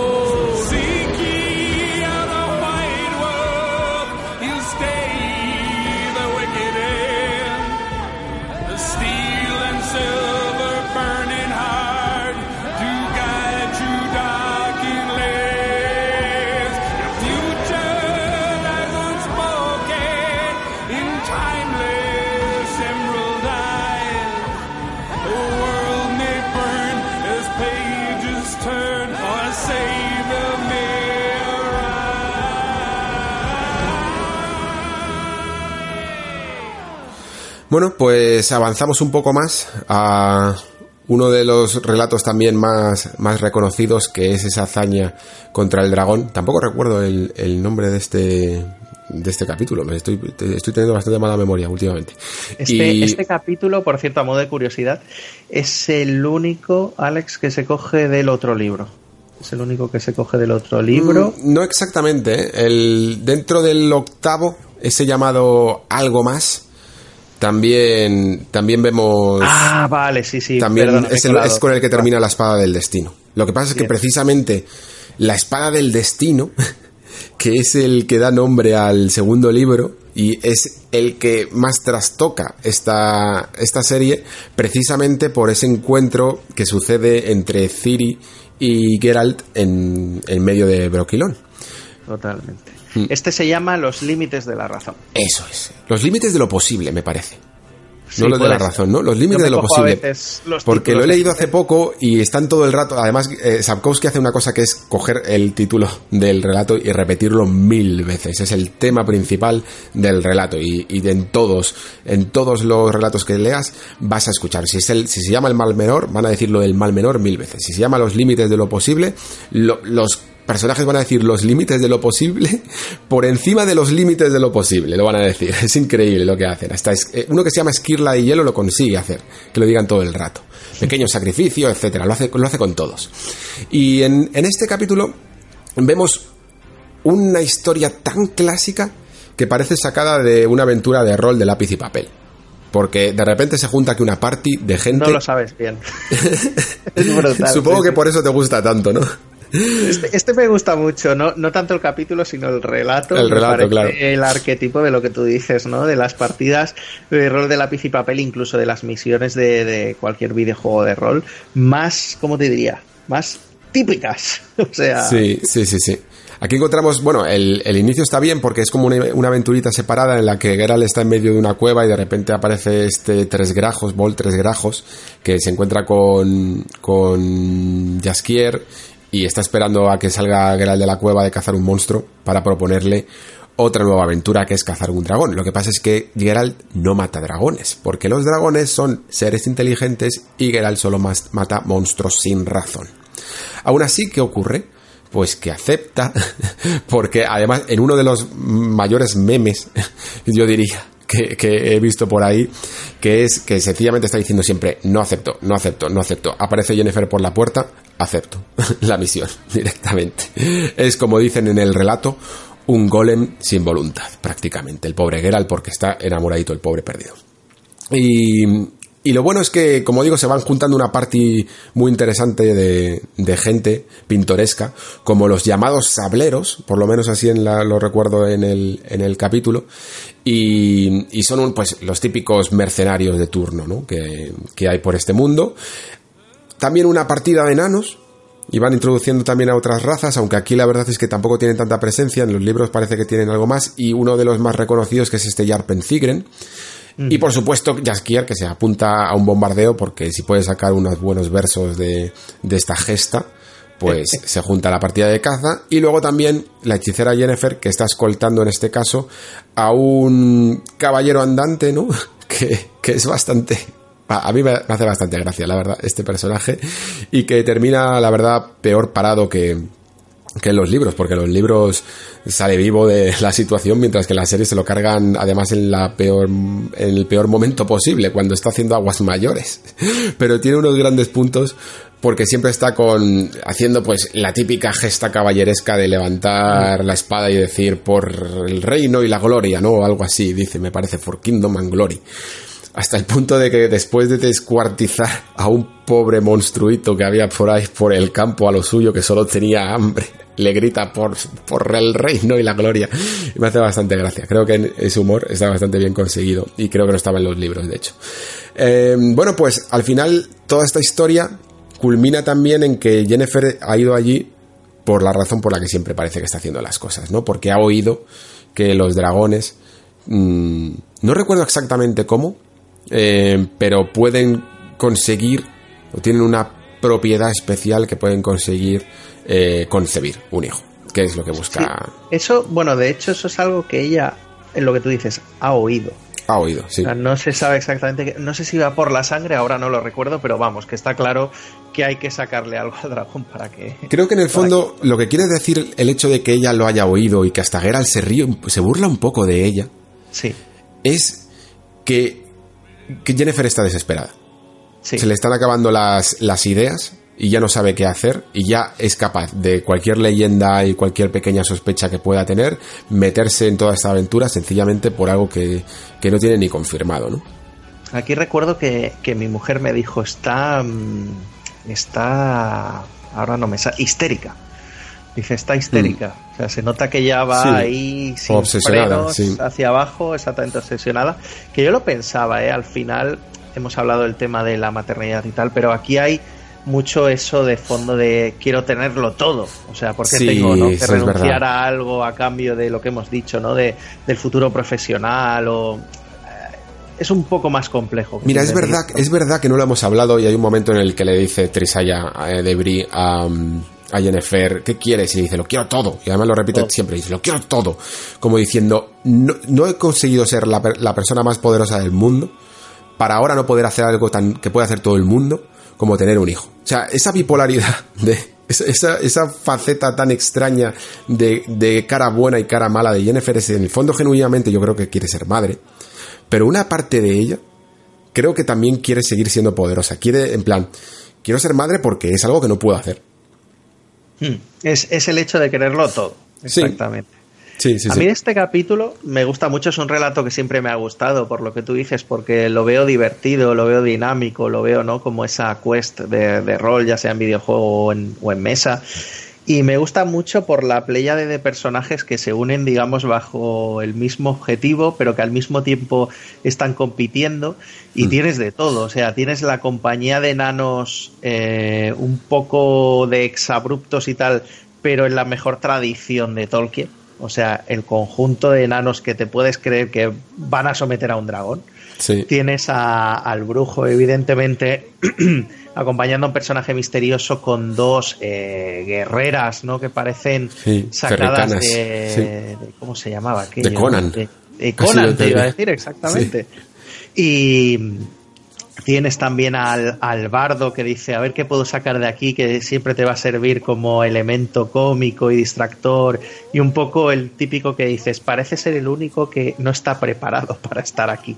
Y luego tienes a los mercenarios malvados que están ahí por el dinero, que no van a permitir ¿no? que, que se desvíe el plan a pesar de que pues luego se vea que es lo más coherente. O sea, a la hechicera poderosa tienes a todos los personajes ahí en una quest de manual de lo que más gusta a los amantes de la fantasía, que es vamos a cazar un dragón, porque los Mm. dragones ponen, y luego encima eh, pues tienes el toque de Witcher, o sea, lo que parece, el relato que parece casi más fantástico de todos, en, en plan arquetipo, y que acaba con ese girito que dice... Claro, tienes la, "Ostras, moral, la moraleja siniestra que siempre eso tiene. es, exactamente. No todo es blanco y negro, hay grises, a veces lo que parecía que era lo que había que hacer, ahora hay que tomar una decisión que se ve sobrevenida por algo de lo que nos hemos dado cuenta que tiene mucha importancia. Y no sé, me, me- me encanta el relato y me gusta mucho el capítulo. Creo que el capítulo, eh, lo hemos hablado antes con el tema del dragón, este capítulo se hubiera se hubiera servido muy bien, no sé si de ese presupuesto que decíamos un poquito más, pero sí del estar un poquito mejor hecho, ¿sabes? Pero Mm. igualmente es un capítulo que funciona bien. Sí, eh, por presupuesto el dragón no termina de funcionar. Eh, sí que es cierto, al menos espero que la gente se quede con eso que he dicho antes de la moraleja siniestra, porque en, un- en una quest de rol, evidentemente, el dragón habría terminado mm, la con la porra. cabeza cortada, eh, había aparecido un cofre del tesoro y todos contentos para casa. Pero aquí mm, el dragón se carga a todos, no pueden con él y además Geralt se alía, se alía con él porque en el fondo está protegiendo a, la poca descendencia que tiene. Yo creo que Jen también entiende este concepto de que no puedes arrebatar una vida que, que está cuidando además de otra vida, ¿sabes? Y que se ha sacrificado incluso por ese huevo del poco legado de los dragones porque están en extinción en este mundo. Y precisamente por ello, pues de- olvida sistemáticamente sus pretensiones, ¿no? Para, y entiende mejor incluso su objetivo y que no todo vale. Que no puede utilizar todo su poder y hacer cualquier cosa con el fin de tener un hijo. Y eso creo que es interesante. Además, después, sí. No, iba a decir que estos dos capítulos, el 5 y el 6, al final componen un binomio, ¿no? De ver Hmm. cómo Jen busca el poder absoluto o intenta creer las historias que cree que le van a poder funcionar, pero lo que tú dices, al final tiene la inteligencia emocional suficiente de lo que tú has dicho, es decir, no todo vale y ayudan un poco más a entender lo que en adelante va a venir siendo el personaje. Sí. Y además luego todo termina con algo que creo que, que no era así exactamente en los relatos, pero aquí digamos que por resumir mm, lo presentan y es darse cuenta de por unas palabras que dice Tres Grajos, de nuevo convertido ya en humano, cuando ha terminado toda la batalla, de que de ese último deseo que pidió que pidió Geralt, ¿no? Eh, Jennifer aquí se da cuenta de que a lo mejor es posible que porque los hemos visto muy quizá en el, en el momento más feliz de toda su primera parte de la relación, ¿no? Porque les vemos eh, por fin entendiéndose, por fin eh, intentando crear algo entre ellos dos, eh, una relación, y todo se va al garete cuando Jennifer se da cuenta de que existe la posibilidad de que todo esté forzado, de que no sea una relación natural y de que ese último deseo que pidió Geralt eh, al, al, genio, al Jin, eh, haya tenido que ver con el hecho de que se estén mágicamente encontrando todo el rato. Esto tiene mucho que ver, Alex, también con otro tema, digamos, romántico habitual, ¿no? Muy humano, que es el hecho de decir, mm, ¿qué pasa cuando se pasa el enamoramiento inicial hmm. en una relación? Esto está estudiadísimo en psicología y en sexología. Cuando se pasa el, enamoramiento inicial en una relación y ya queda pues ese amor más compañero, más de hmm. cuidado, pero que no tiene a lo mejor esa chispa sí, menos químico, del, inicio. Y, mm, y, lo digo porque, claro, es el momento ¿no? donde mucha gente se choca con, con, la realidad, por así decir, y se plantea dónde van sus relaciones amorosas y tal. Y aquí se introduce, por lo que tú dices del deseo, se nos introduce con el tema del deseo de Gerald, pero no deja de ser ese tema muy humano. Lo que tú dices, tienen que tener una relación porque siempre se están encontrando, porque alguien pidió un deseo, porque hasta cierto momento ha funcionado, porque se aman y se odian al mismo tiempo. Mm. O, realmente es algo genuino, ¿no? Realmente es eso algo que va a algún sitio a largo plazo. Y que fíjate, si se estira, se estira, se estira, se estira, que nos llega a The Witcher 3 al final. Correcto, correcto. Además, en una de las mejores misiones, que se llama también El último deseo. Por eso todo el mundo tiene que ir con Jennifer. Lo siento, Team Jennifer, chicos, no hay otra. Em, sí, eso es así.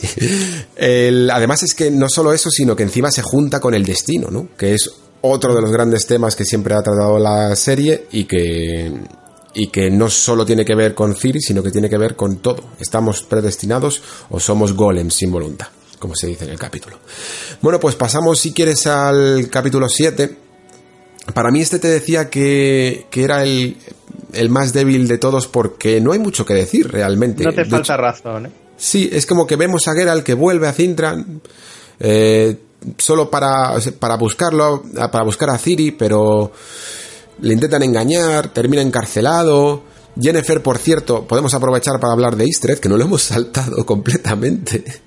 Vuelve como Aretusa porque sí, porque se encuentra con Bilgeforth y le, le, intenta convencer para luchar en Soden y detener a Nilfgaard.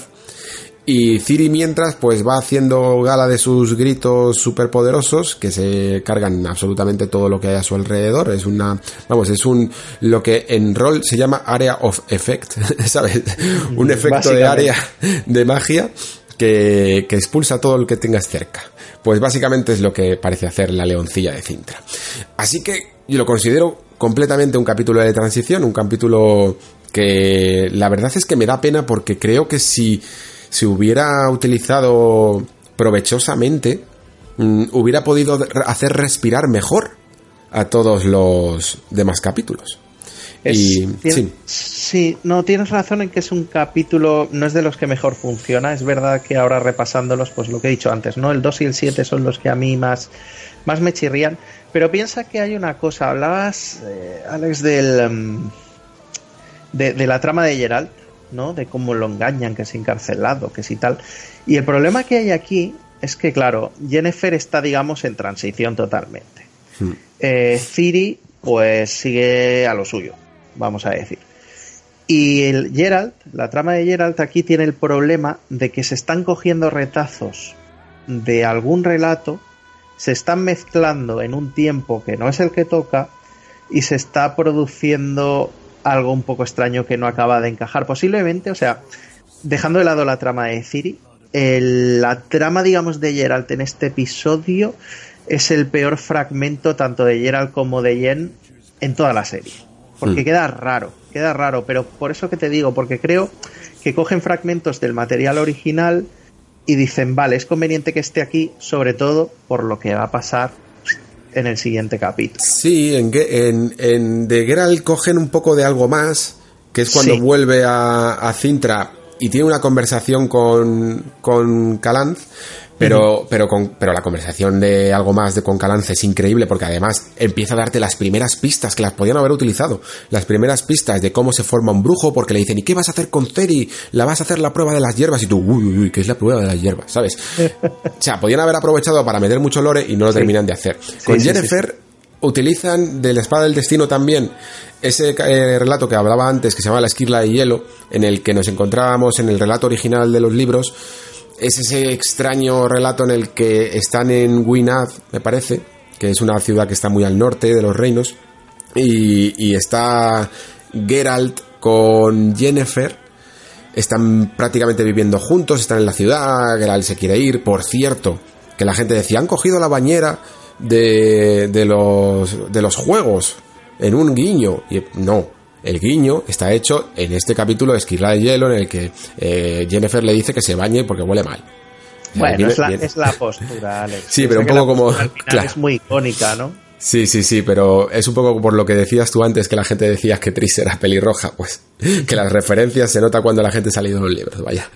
Y, y, en este capítulo es cuando conocemos al personaje de Istred, que es un mago con el que Jennifer ha tenido mucha relación y que se tienen una especie de triángulo amoroso en el que se encuentran con que cada uno se cree que Jennifer está coladísima por él, vamos, eh, aquí en un acto de hombría increíble y... Sí y los dos se creen que lo tienen súper fácil, ¿no? Y al final, pues, bueno, al final gana, al final gana Geralt, pero no lo cree, pero le hace bajarse los humos un poco, la verdad.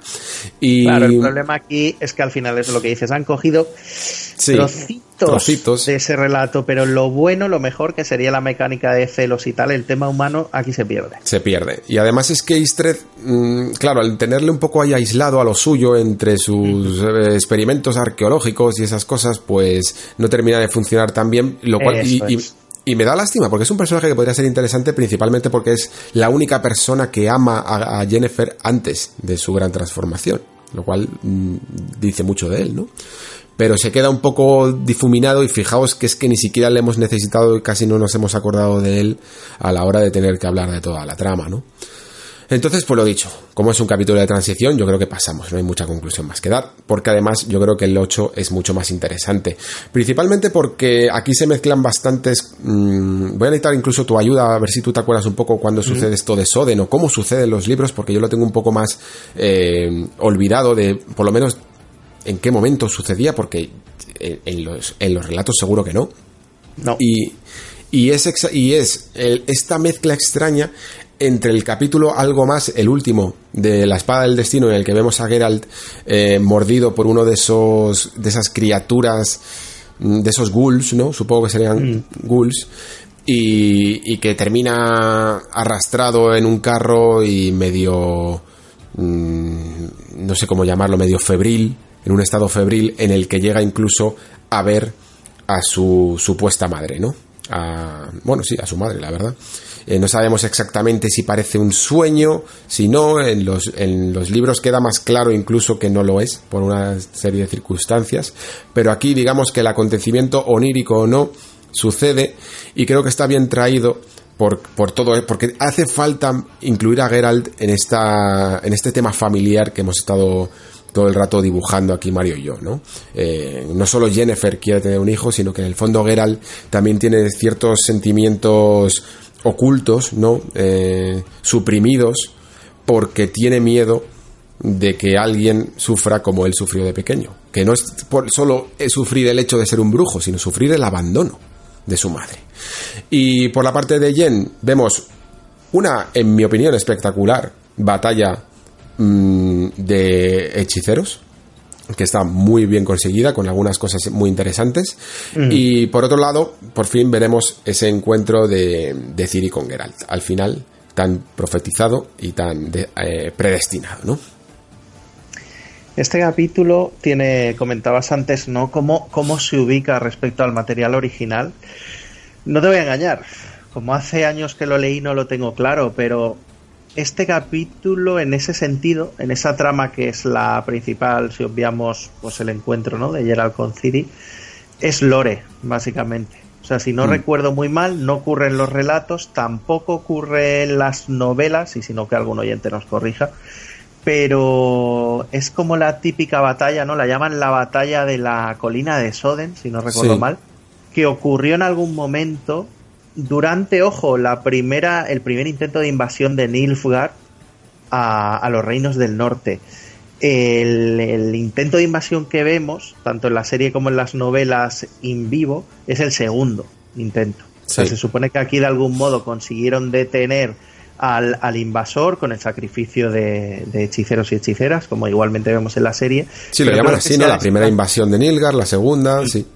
Yo creo que se ha desplazado un poco, o sea, se ha cogido ese evento que de Lore mola bastante y se le ha llevado para tener una gran batalla, digamos, hechiceril en el último capítulo de la temporada, porque además Geralt aquí tiene poco protagonismo, está lo que tú decías, febril y tampoco hace gran cosa, por así decir.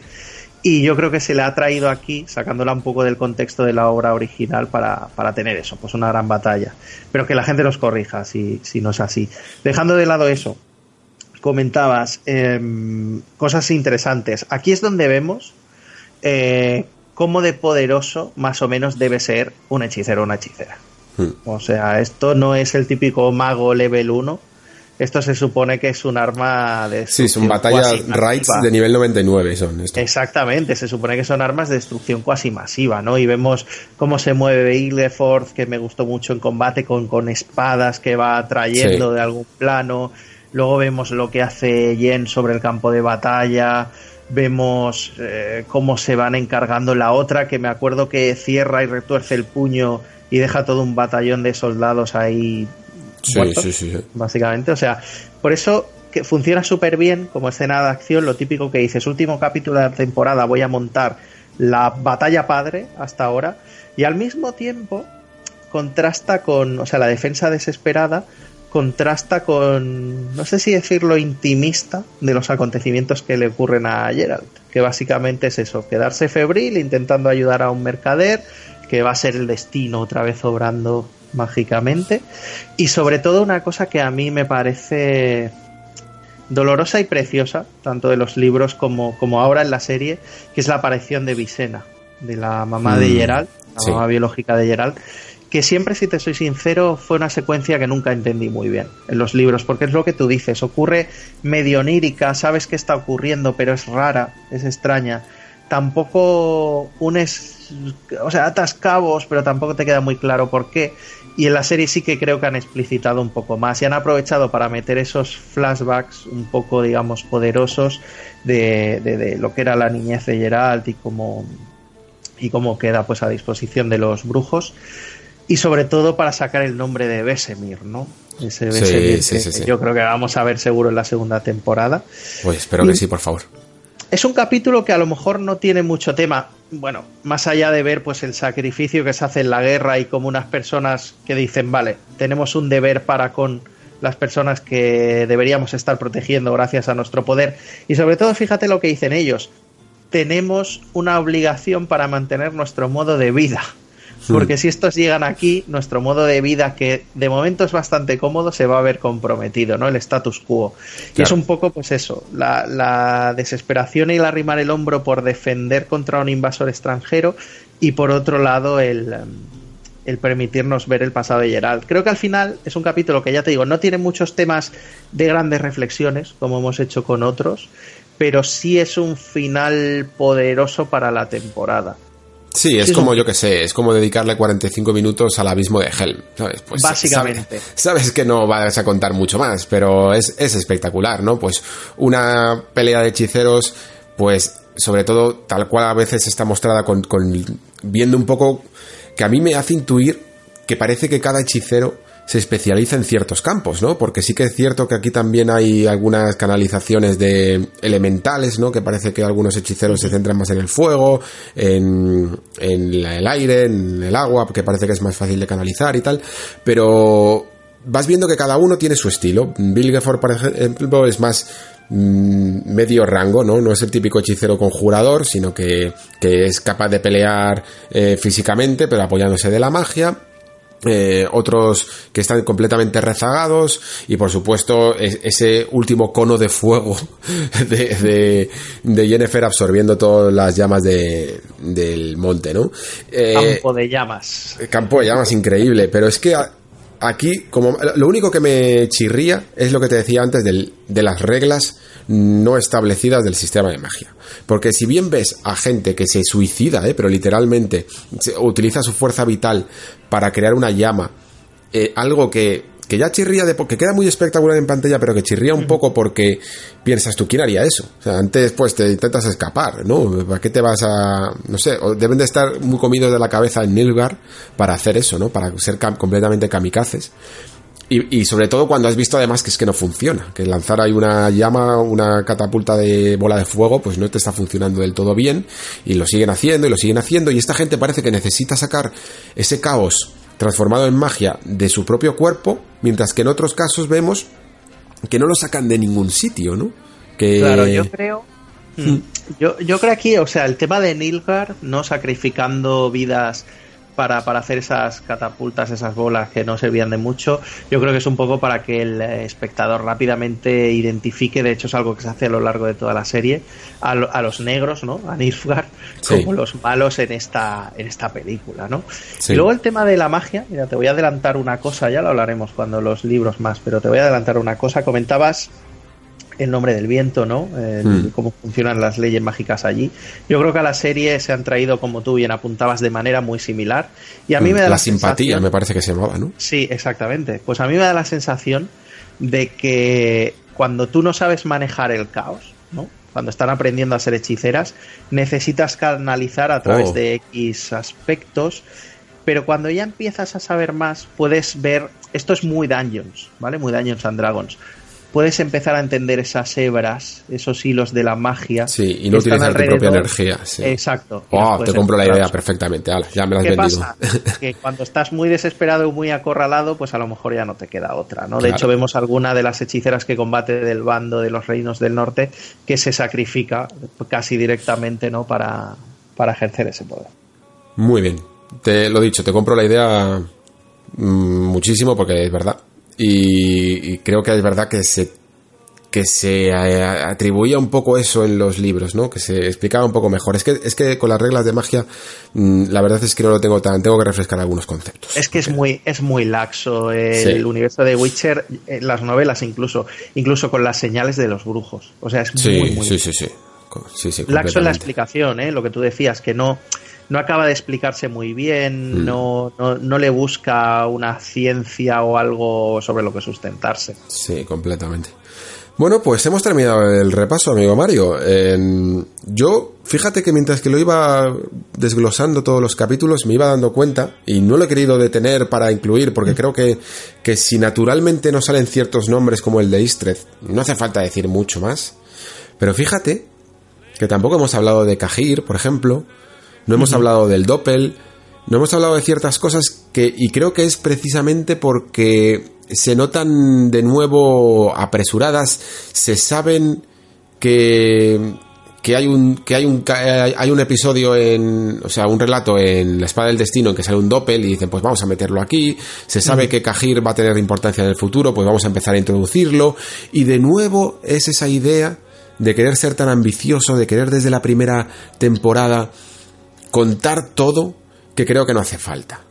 Creo que, cualquier guionista o cualquier escritor te diría que, las cosas mejor, bien hechas y, aunque queden más sencillas que intentar abarcar todo desde el primer momento. Y, yo creo que, que no viene solo provisto de, de inexperiencia de los creadores y de los guionistas, sino, sino también un poco del entusiasmo del material original, de querer como darlo todo en la primera temporada hasta un punto en el que se han pasado de rosca en, algunos, en algunas cosas. Estoy, sí, estoy muy de acuerdo. También piensa que no todos los elementos tienen la misma capa de profundidad, quizá porque algunos elementos es lo que decíamos ahora, se marcan como ya directamente los malos de la función o de manera más directa y, no dan tanto de sí ¿no? a, la hora de hacer una reflexión. Yo sobre lo que comentabas ahora, Alex, hay, hay un tema, creo que la leía hoy o ayer la noticia, la propia Lauren eh, Smith eh, ha admitido, ella es una showrunner novata, o sea, sí que mm. había trabajado en series, pero nunca había adoptado el papel de tanta responsabilidad, y ha admitido que ha aprendido mucho de la primera temporada. Y una de las cosas que ella señala es que en la segunda temporada se lo quieren tomar, eh, bien a colación de lo que tú decías, con más calma o sea, no sé si ser tan ambiciosos, pero conseguir un, un ritmo, un pacing más calmado, menos apresurado, ya no habrá necesidad de mantener tres líneas al mismo tiempo todo el rato. Y, y, sí que dicen que eso es una de las cosas que más han detectado, que luego cuando han analizado su propia obra, menos les ha gustado del resultado que han conseguido. Hmm. Sí, completamente. O sea, que yo creo que, lo digo porque creo que legitima tu crítica totalmente, en el sentido de que los propios creadores han obtenido el feedback, se han dado cuenta de ello y, es como lo que quieren solucionar a, corto hmm. plazo. Quizás es raro enfocar una serie, ¿no? Un producto audiovisual como un videojuego, ¿no? Como el típico videojuego que, porque esto en el fondo también pasa con los juegos de The Witcher. O sea, el primer juego tenía mucho que aprender. El segundo aprendía cosas, pero todavía tenía mucho que aprender. Y el tercero ya lo fue bordando, lo, lo bordó. Y, claro, en una serie parece que todo va a ser igual, que si la primera es así, las siguientes van a ser igual o menos siempre. Van a ir a menos en vez de a más. Y creo que quizá con esta serie eh, le puedan dar la vuelta a la tortilla y si Netflix ve que los números han sido muy buenos, e incluso por encima de sus predicciones, pueden hacer que esta serie realmente sea una serie premium dentro de un catálogo que entendemos que Netflix nunca va a, a nunca prima del todo la calidad por encima de la cantidad. Eso lo sabemos todos. No es HBO. El, mira, estaba leyendo el otro día una noticia de que al parecer uno de los grandes creadores de la marca HBO se ha ido a Apple o algo así. Y, lo decía. Decía que mejor es mejor. O sea, no, no hay otra. No hay, no se puede hacer las dos cosas. No puedes tener una gran cantidad y a la vez tener una gran calidad. Es imposible. Y yo entiendo, por tanto, que el sistema Netflix ha afectado a que no tengamos la mejor de Witcher que podríamos tener. Pero es que tampoco íbamos a tener una de Witcher hecha por HBO. Claro. Nunca.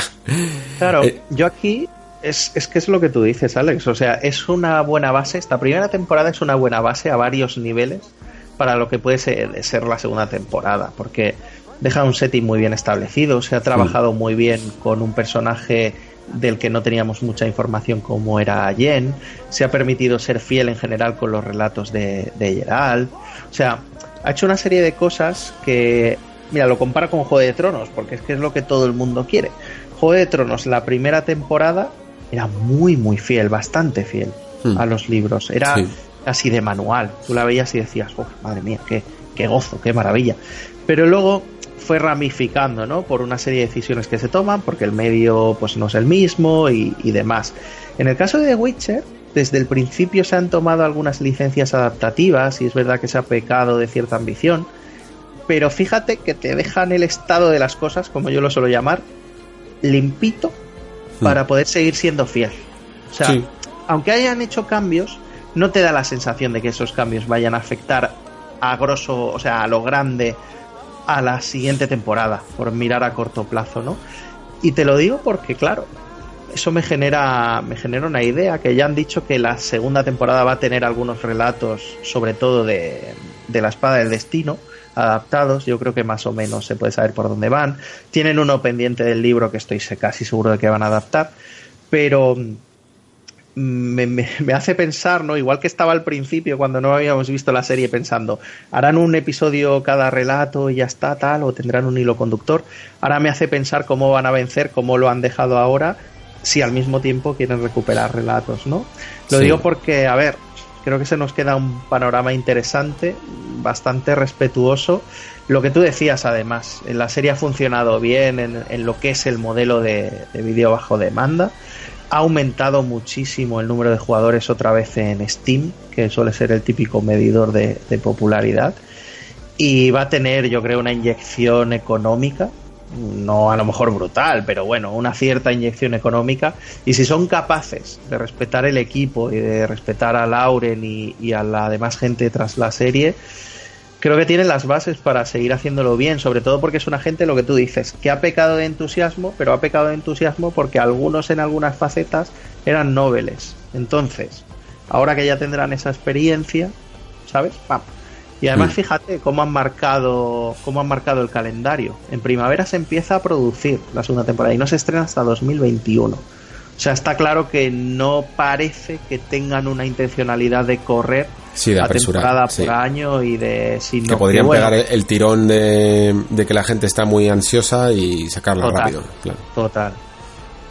Pues yo creo que sí, que es que además, lo, como dices tú, la tienen bien enfilada porque además aquí, en esa ambición, han tenido que también que jugar con personajes y puntos de vista que siempre estaban separados en el espacio y en el tiempo y ahora teniéndolos todos en un mismo marco lo van a, lo van a tener más sencillo. Decías que, que van a adaptar algunos capítulos de, de La Espada del Destino, yo me imagino que, que van a adaptar prácticamente el resto. O sea, van a adaptar ese que he dicho de Esquirlas de Hielo, que es el triángulo amoroso, pues para darle un poco más de bombo a Istred, seguramente habrá un encontronazo entre Geralt, Jennifer y Istred.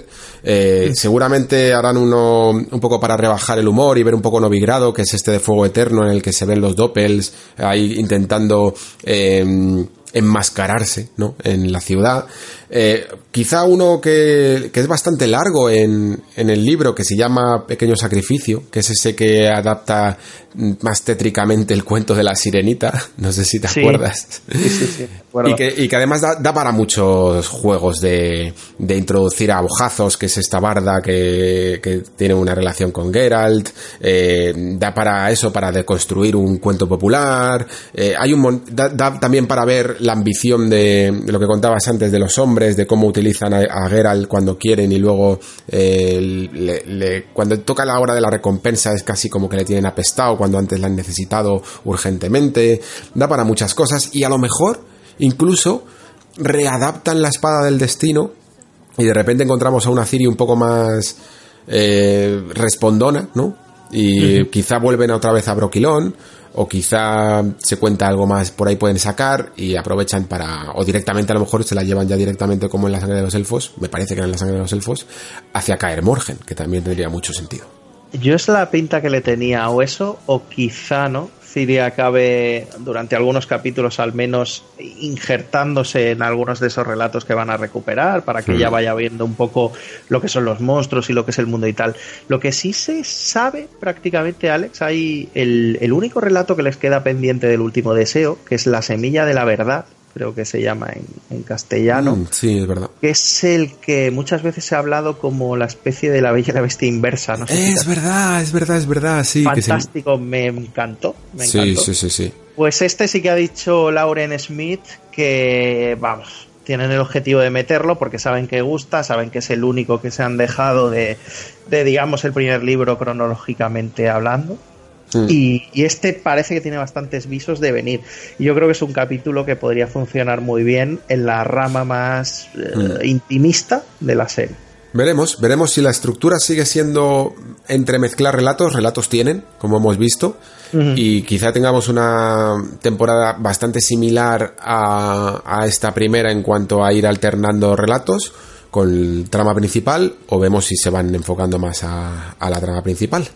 Queda todavía mucho tiempo para ello, y yo de momento lo único que me queda ya por decir es, amigo Mario, muchísimas gracias por pasarte por aquí.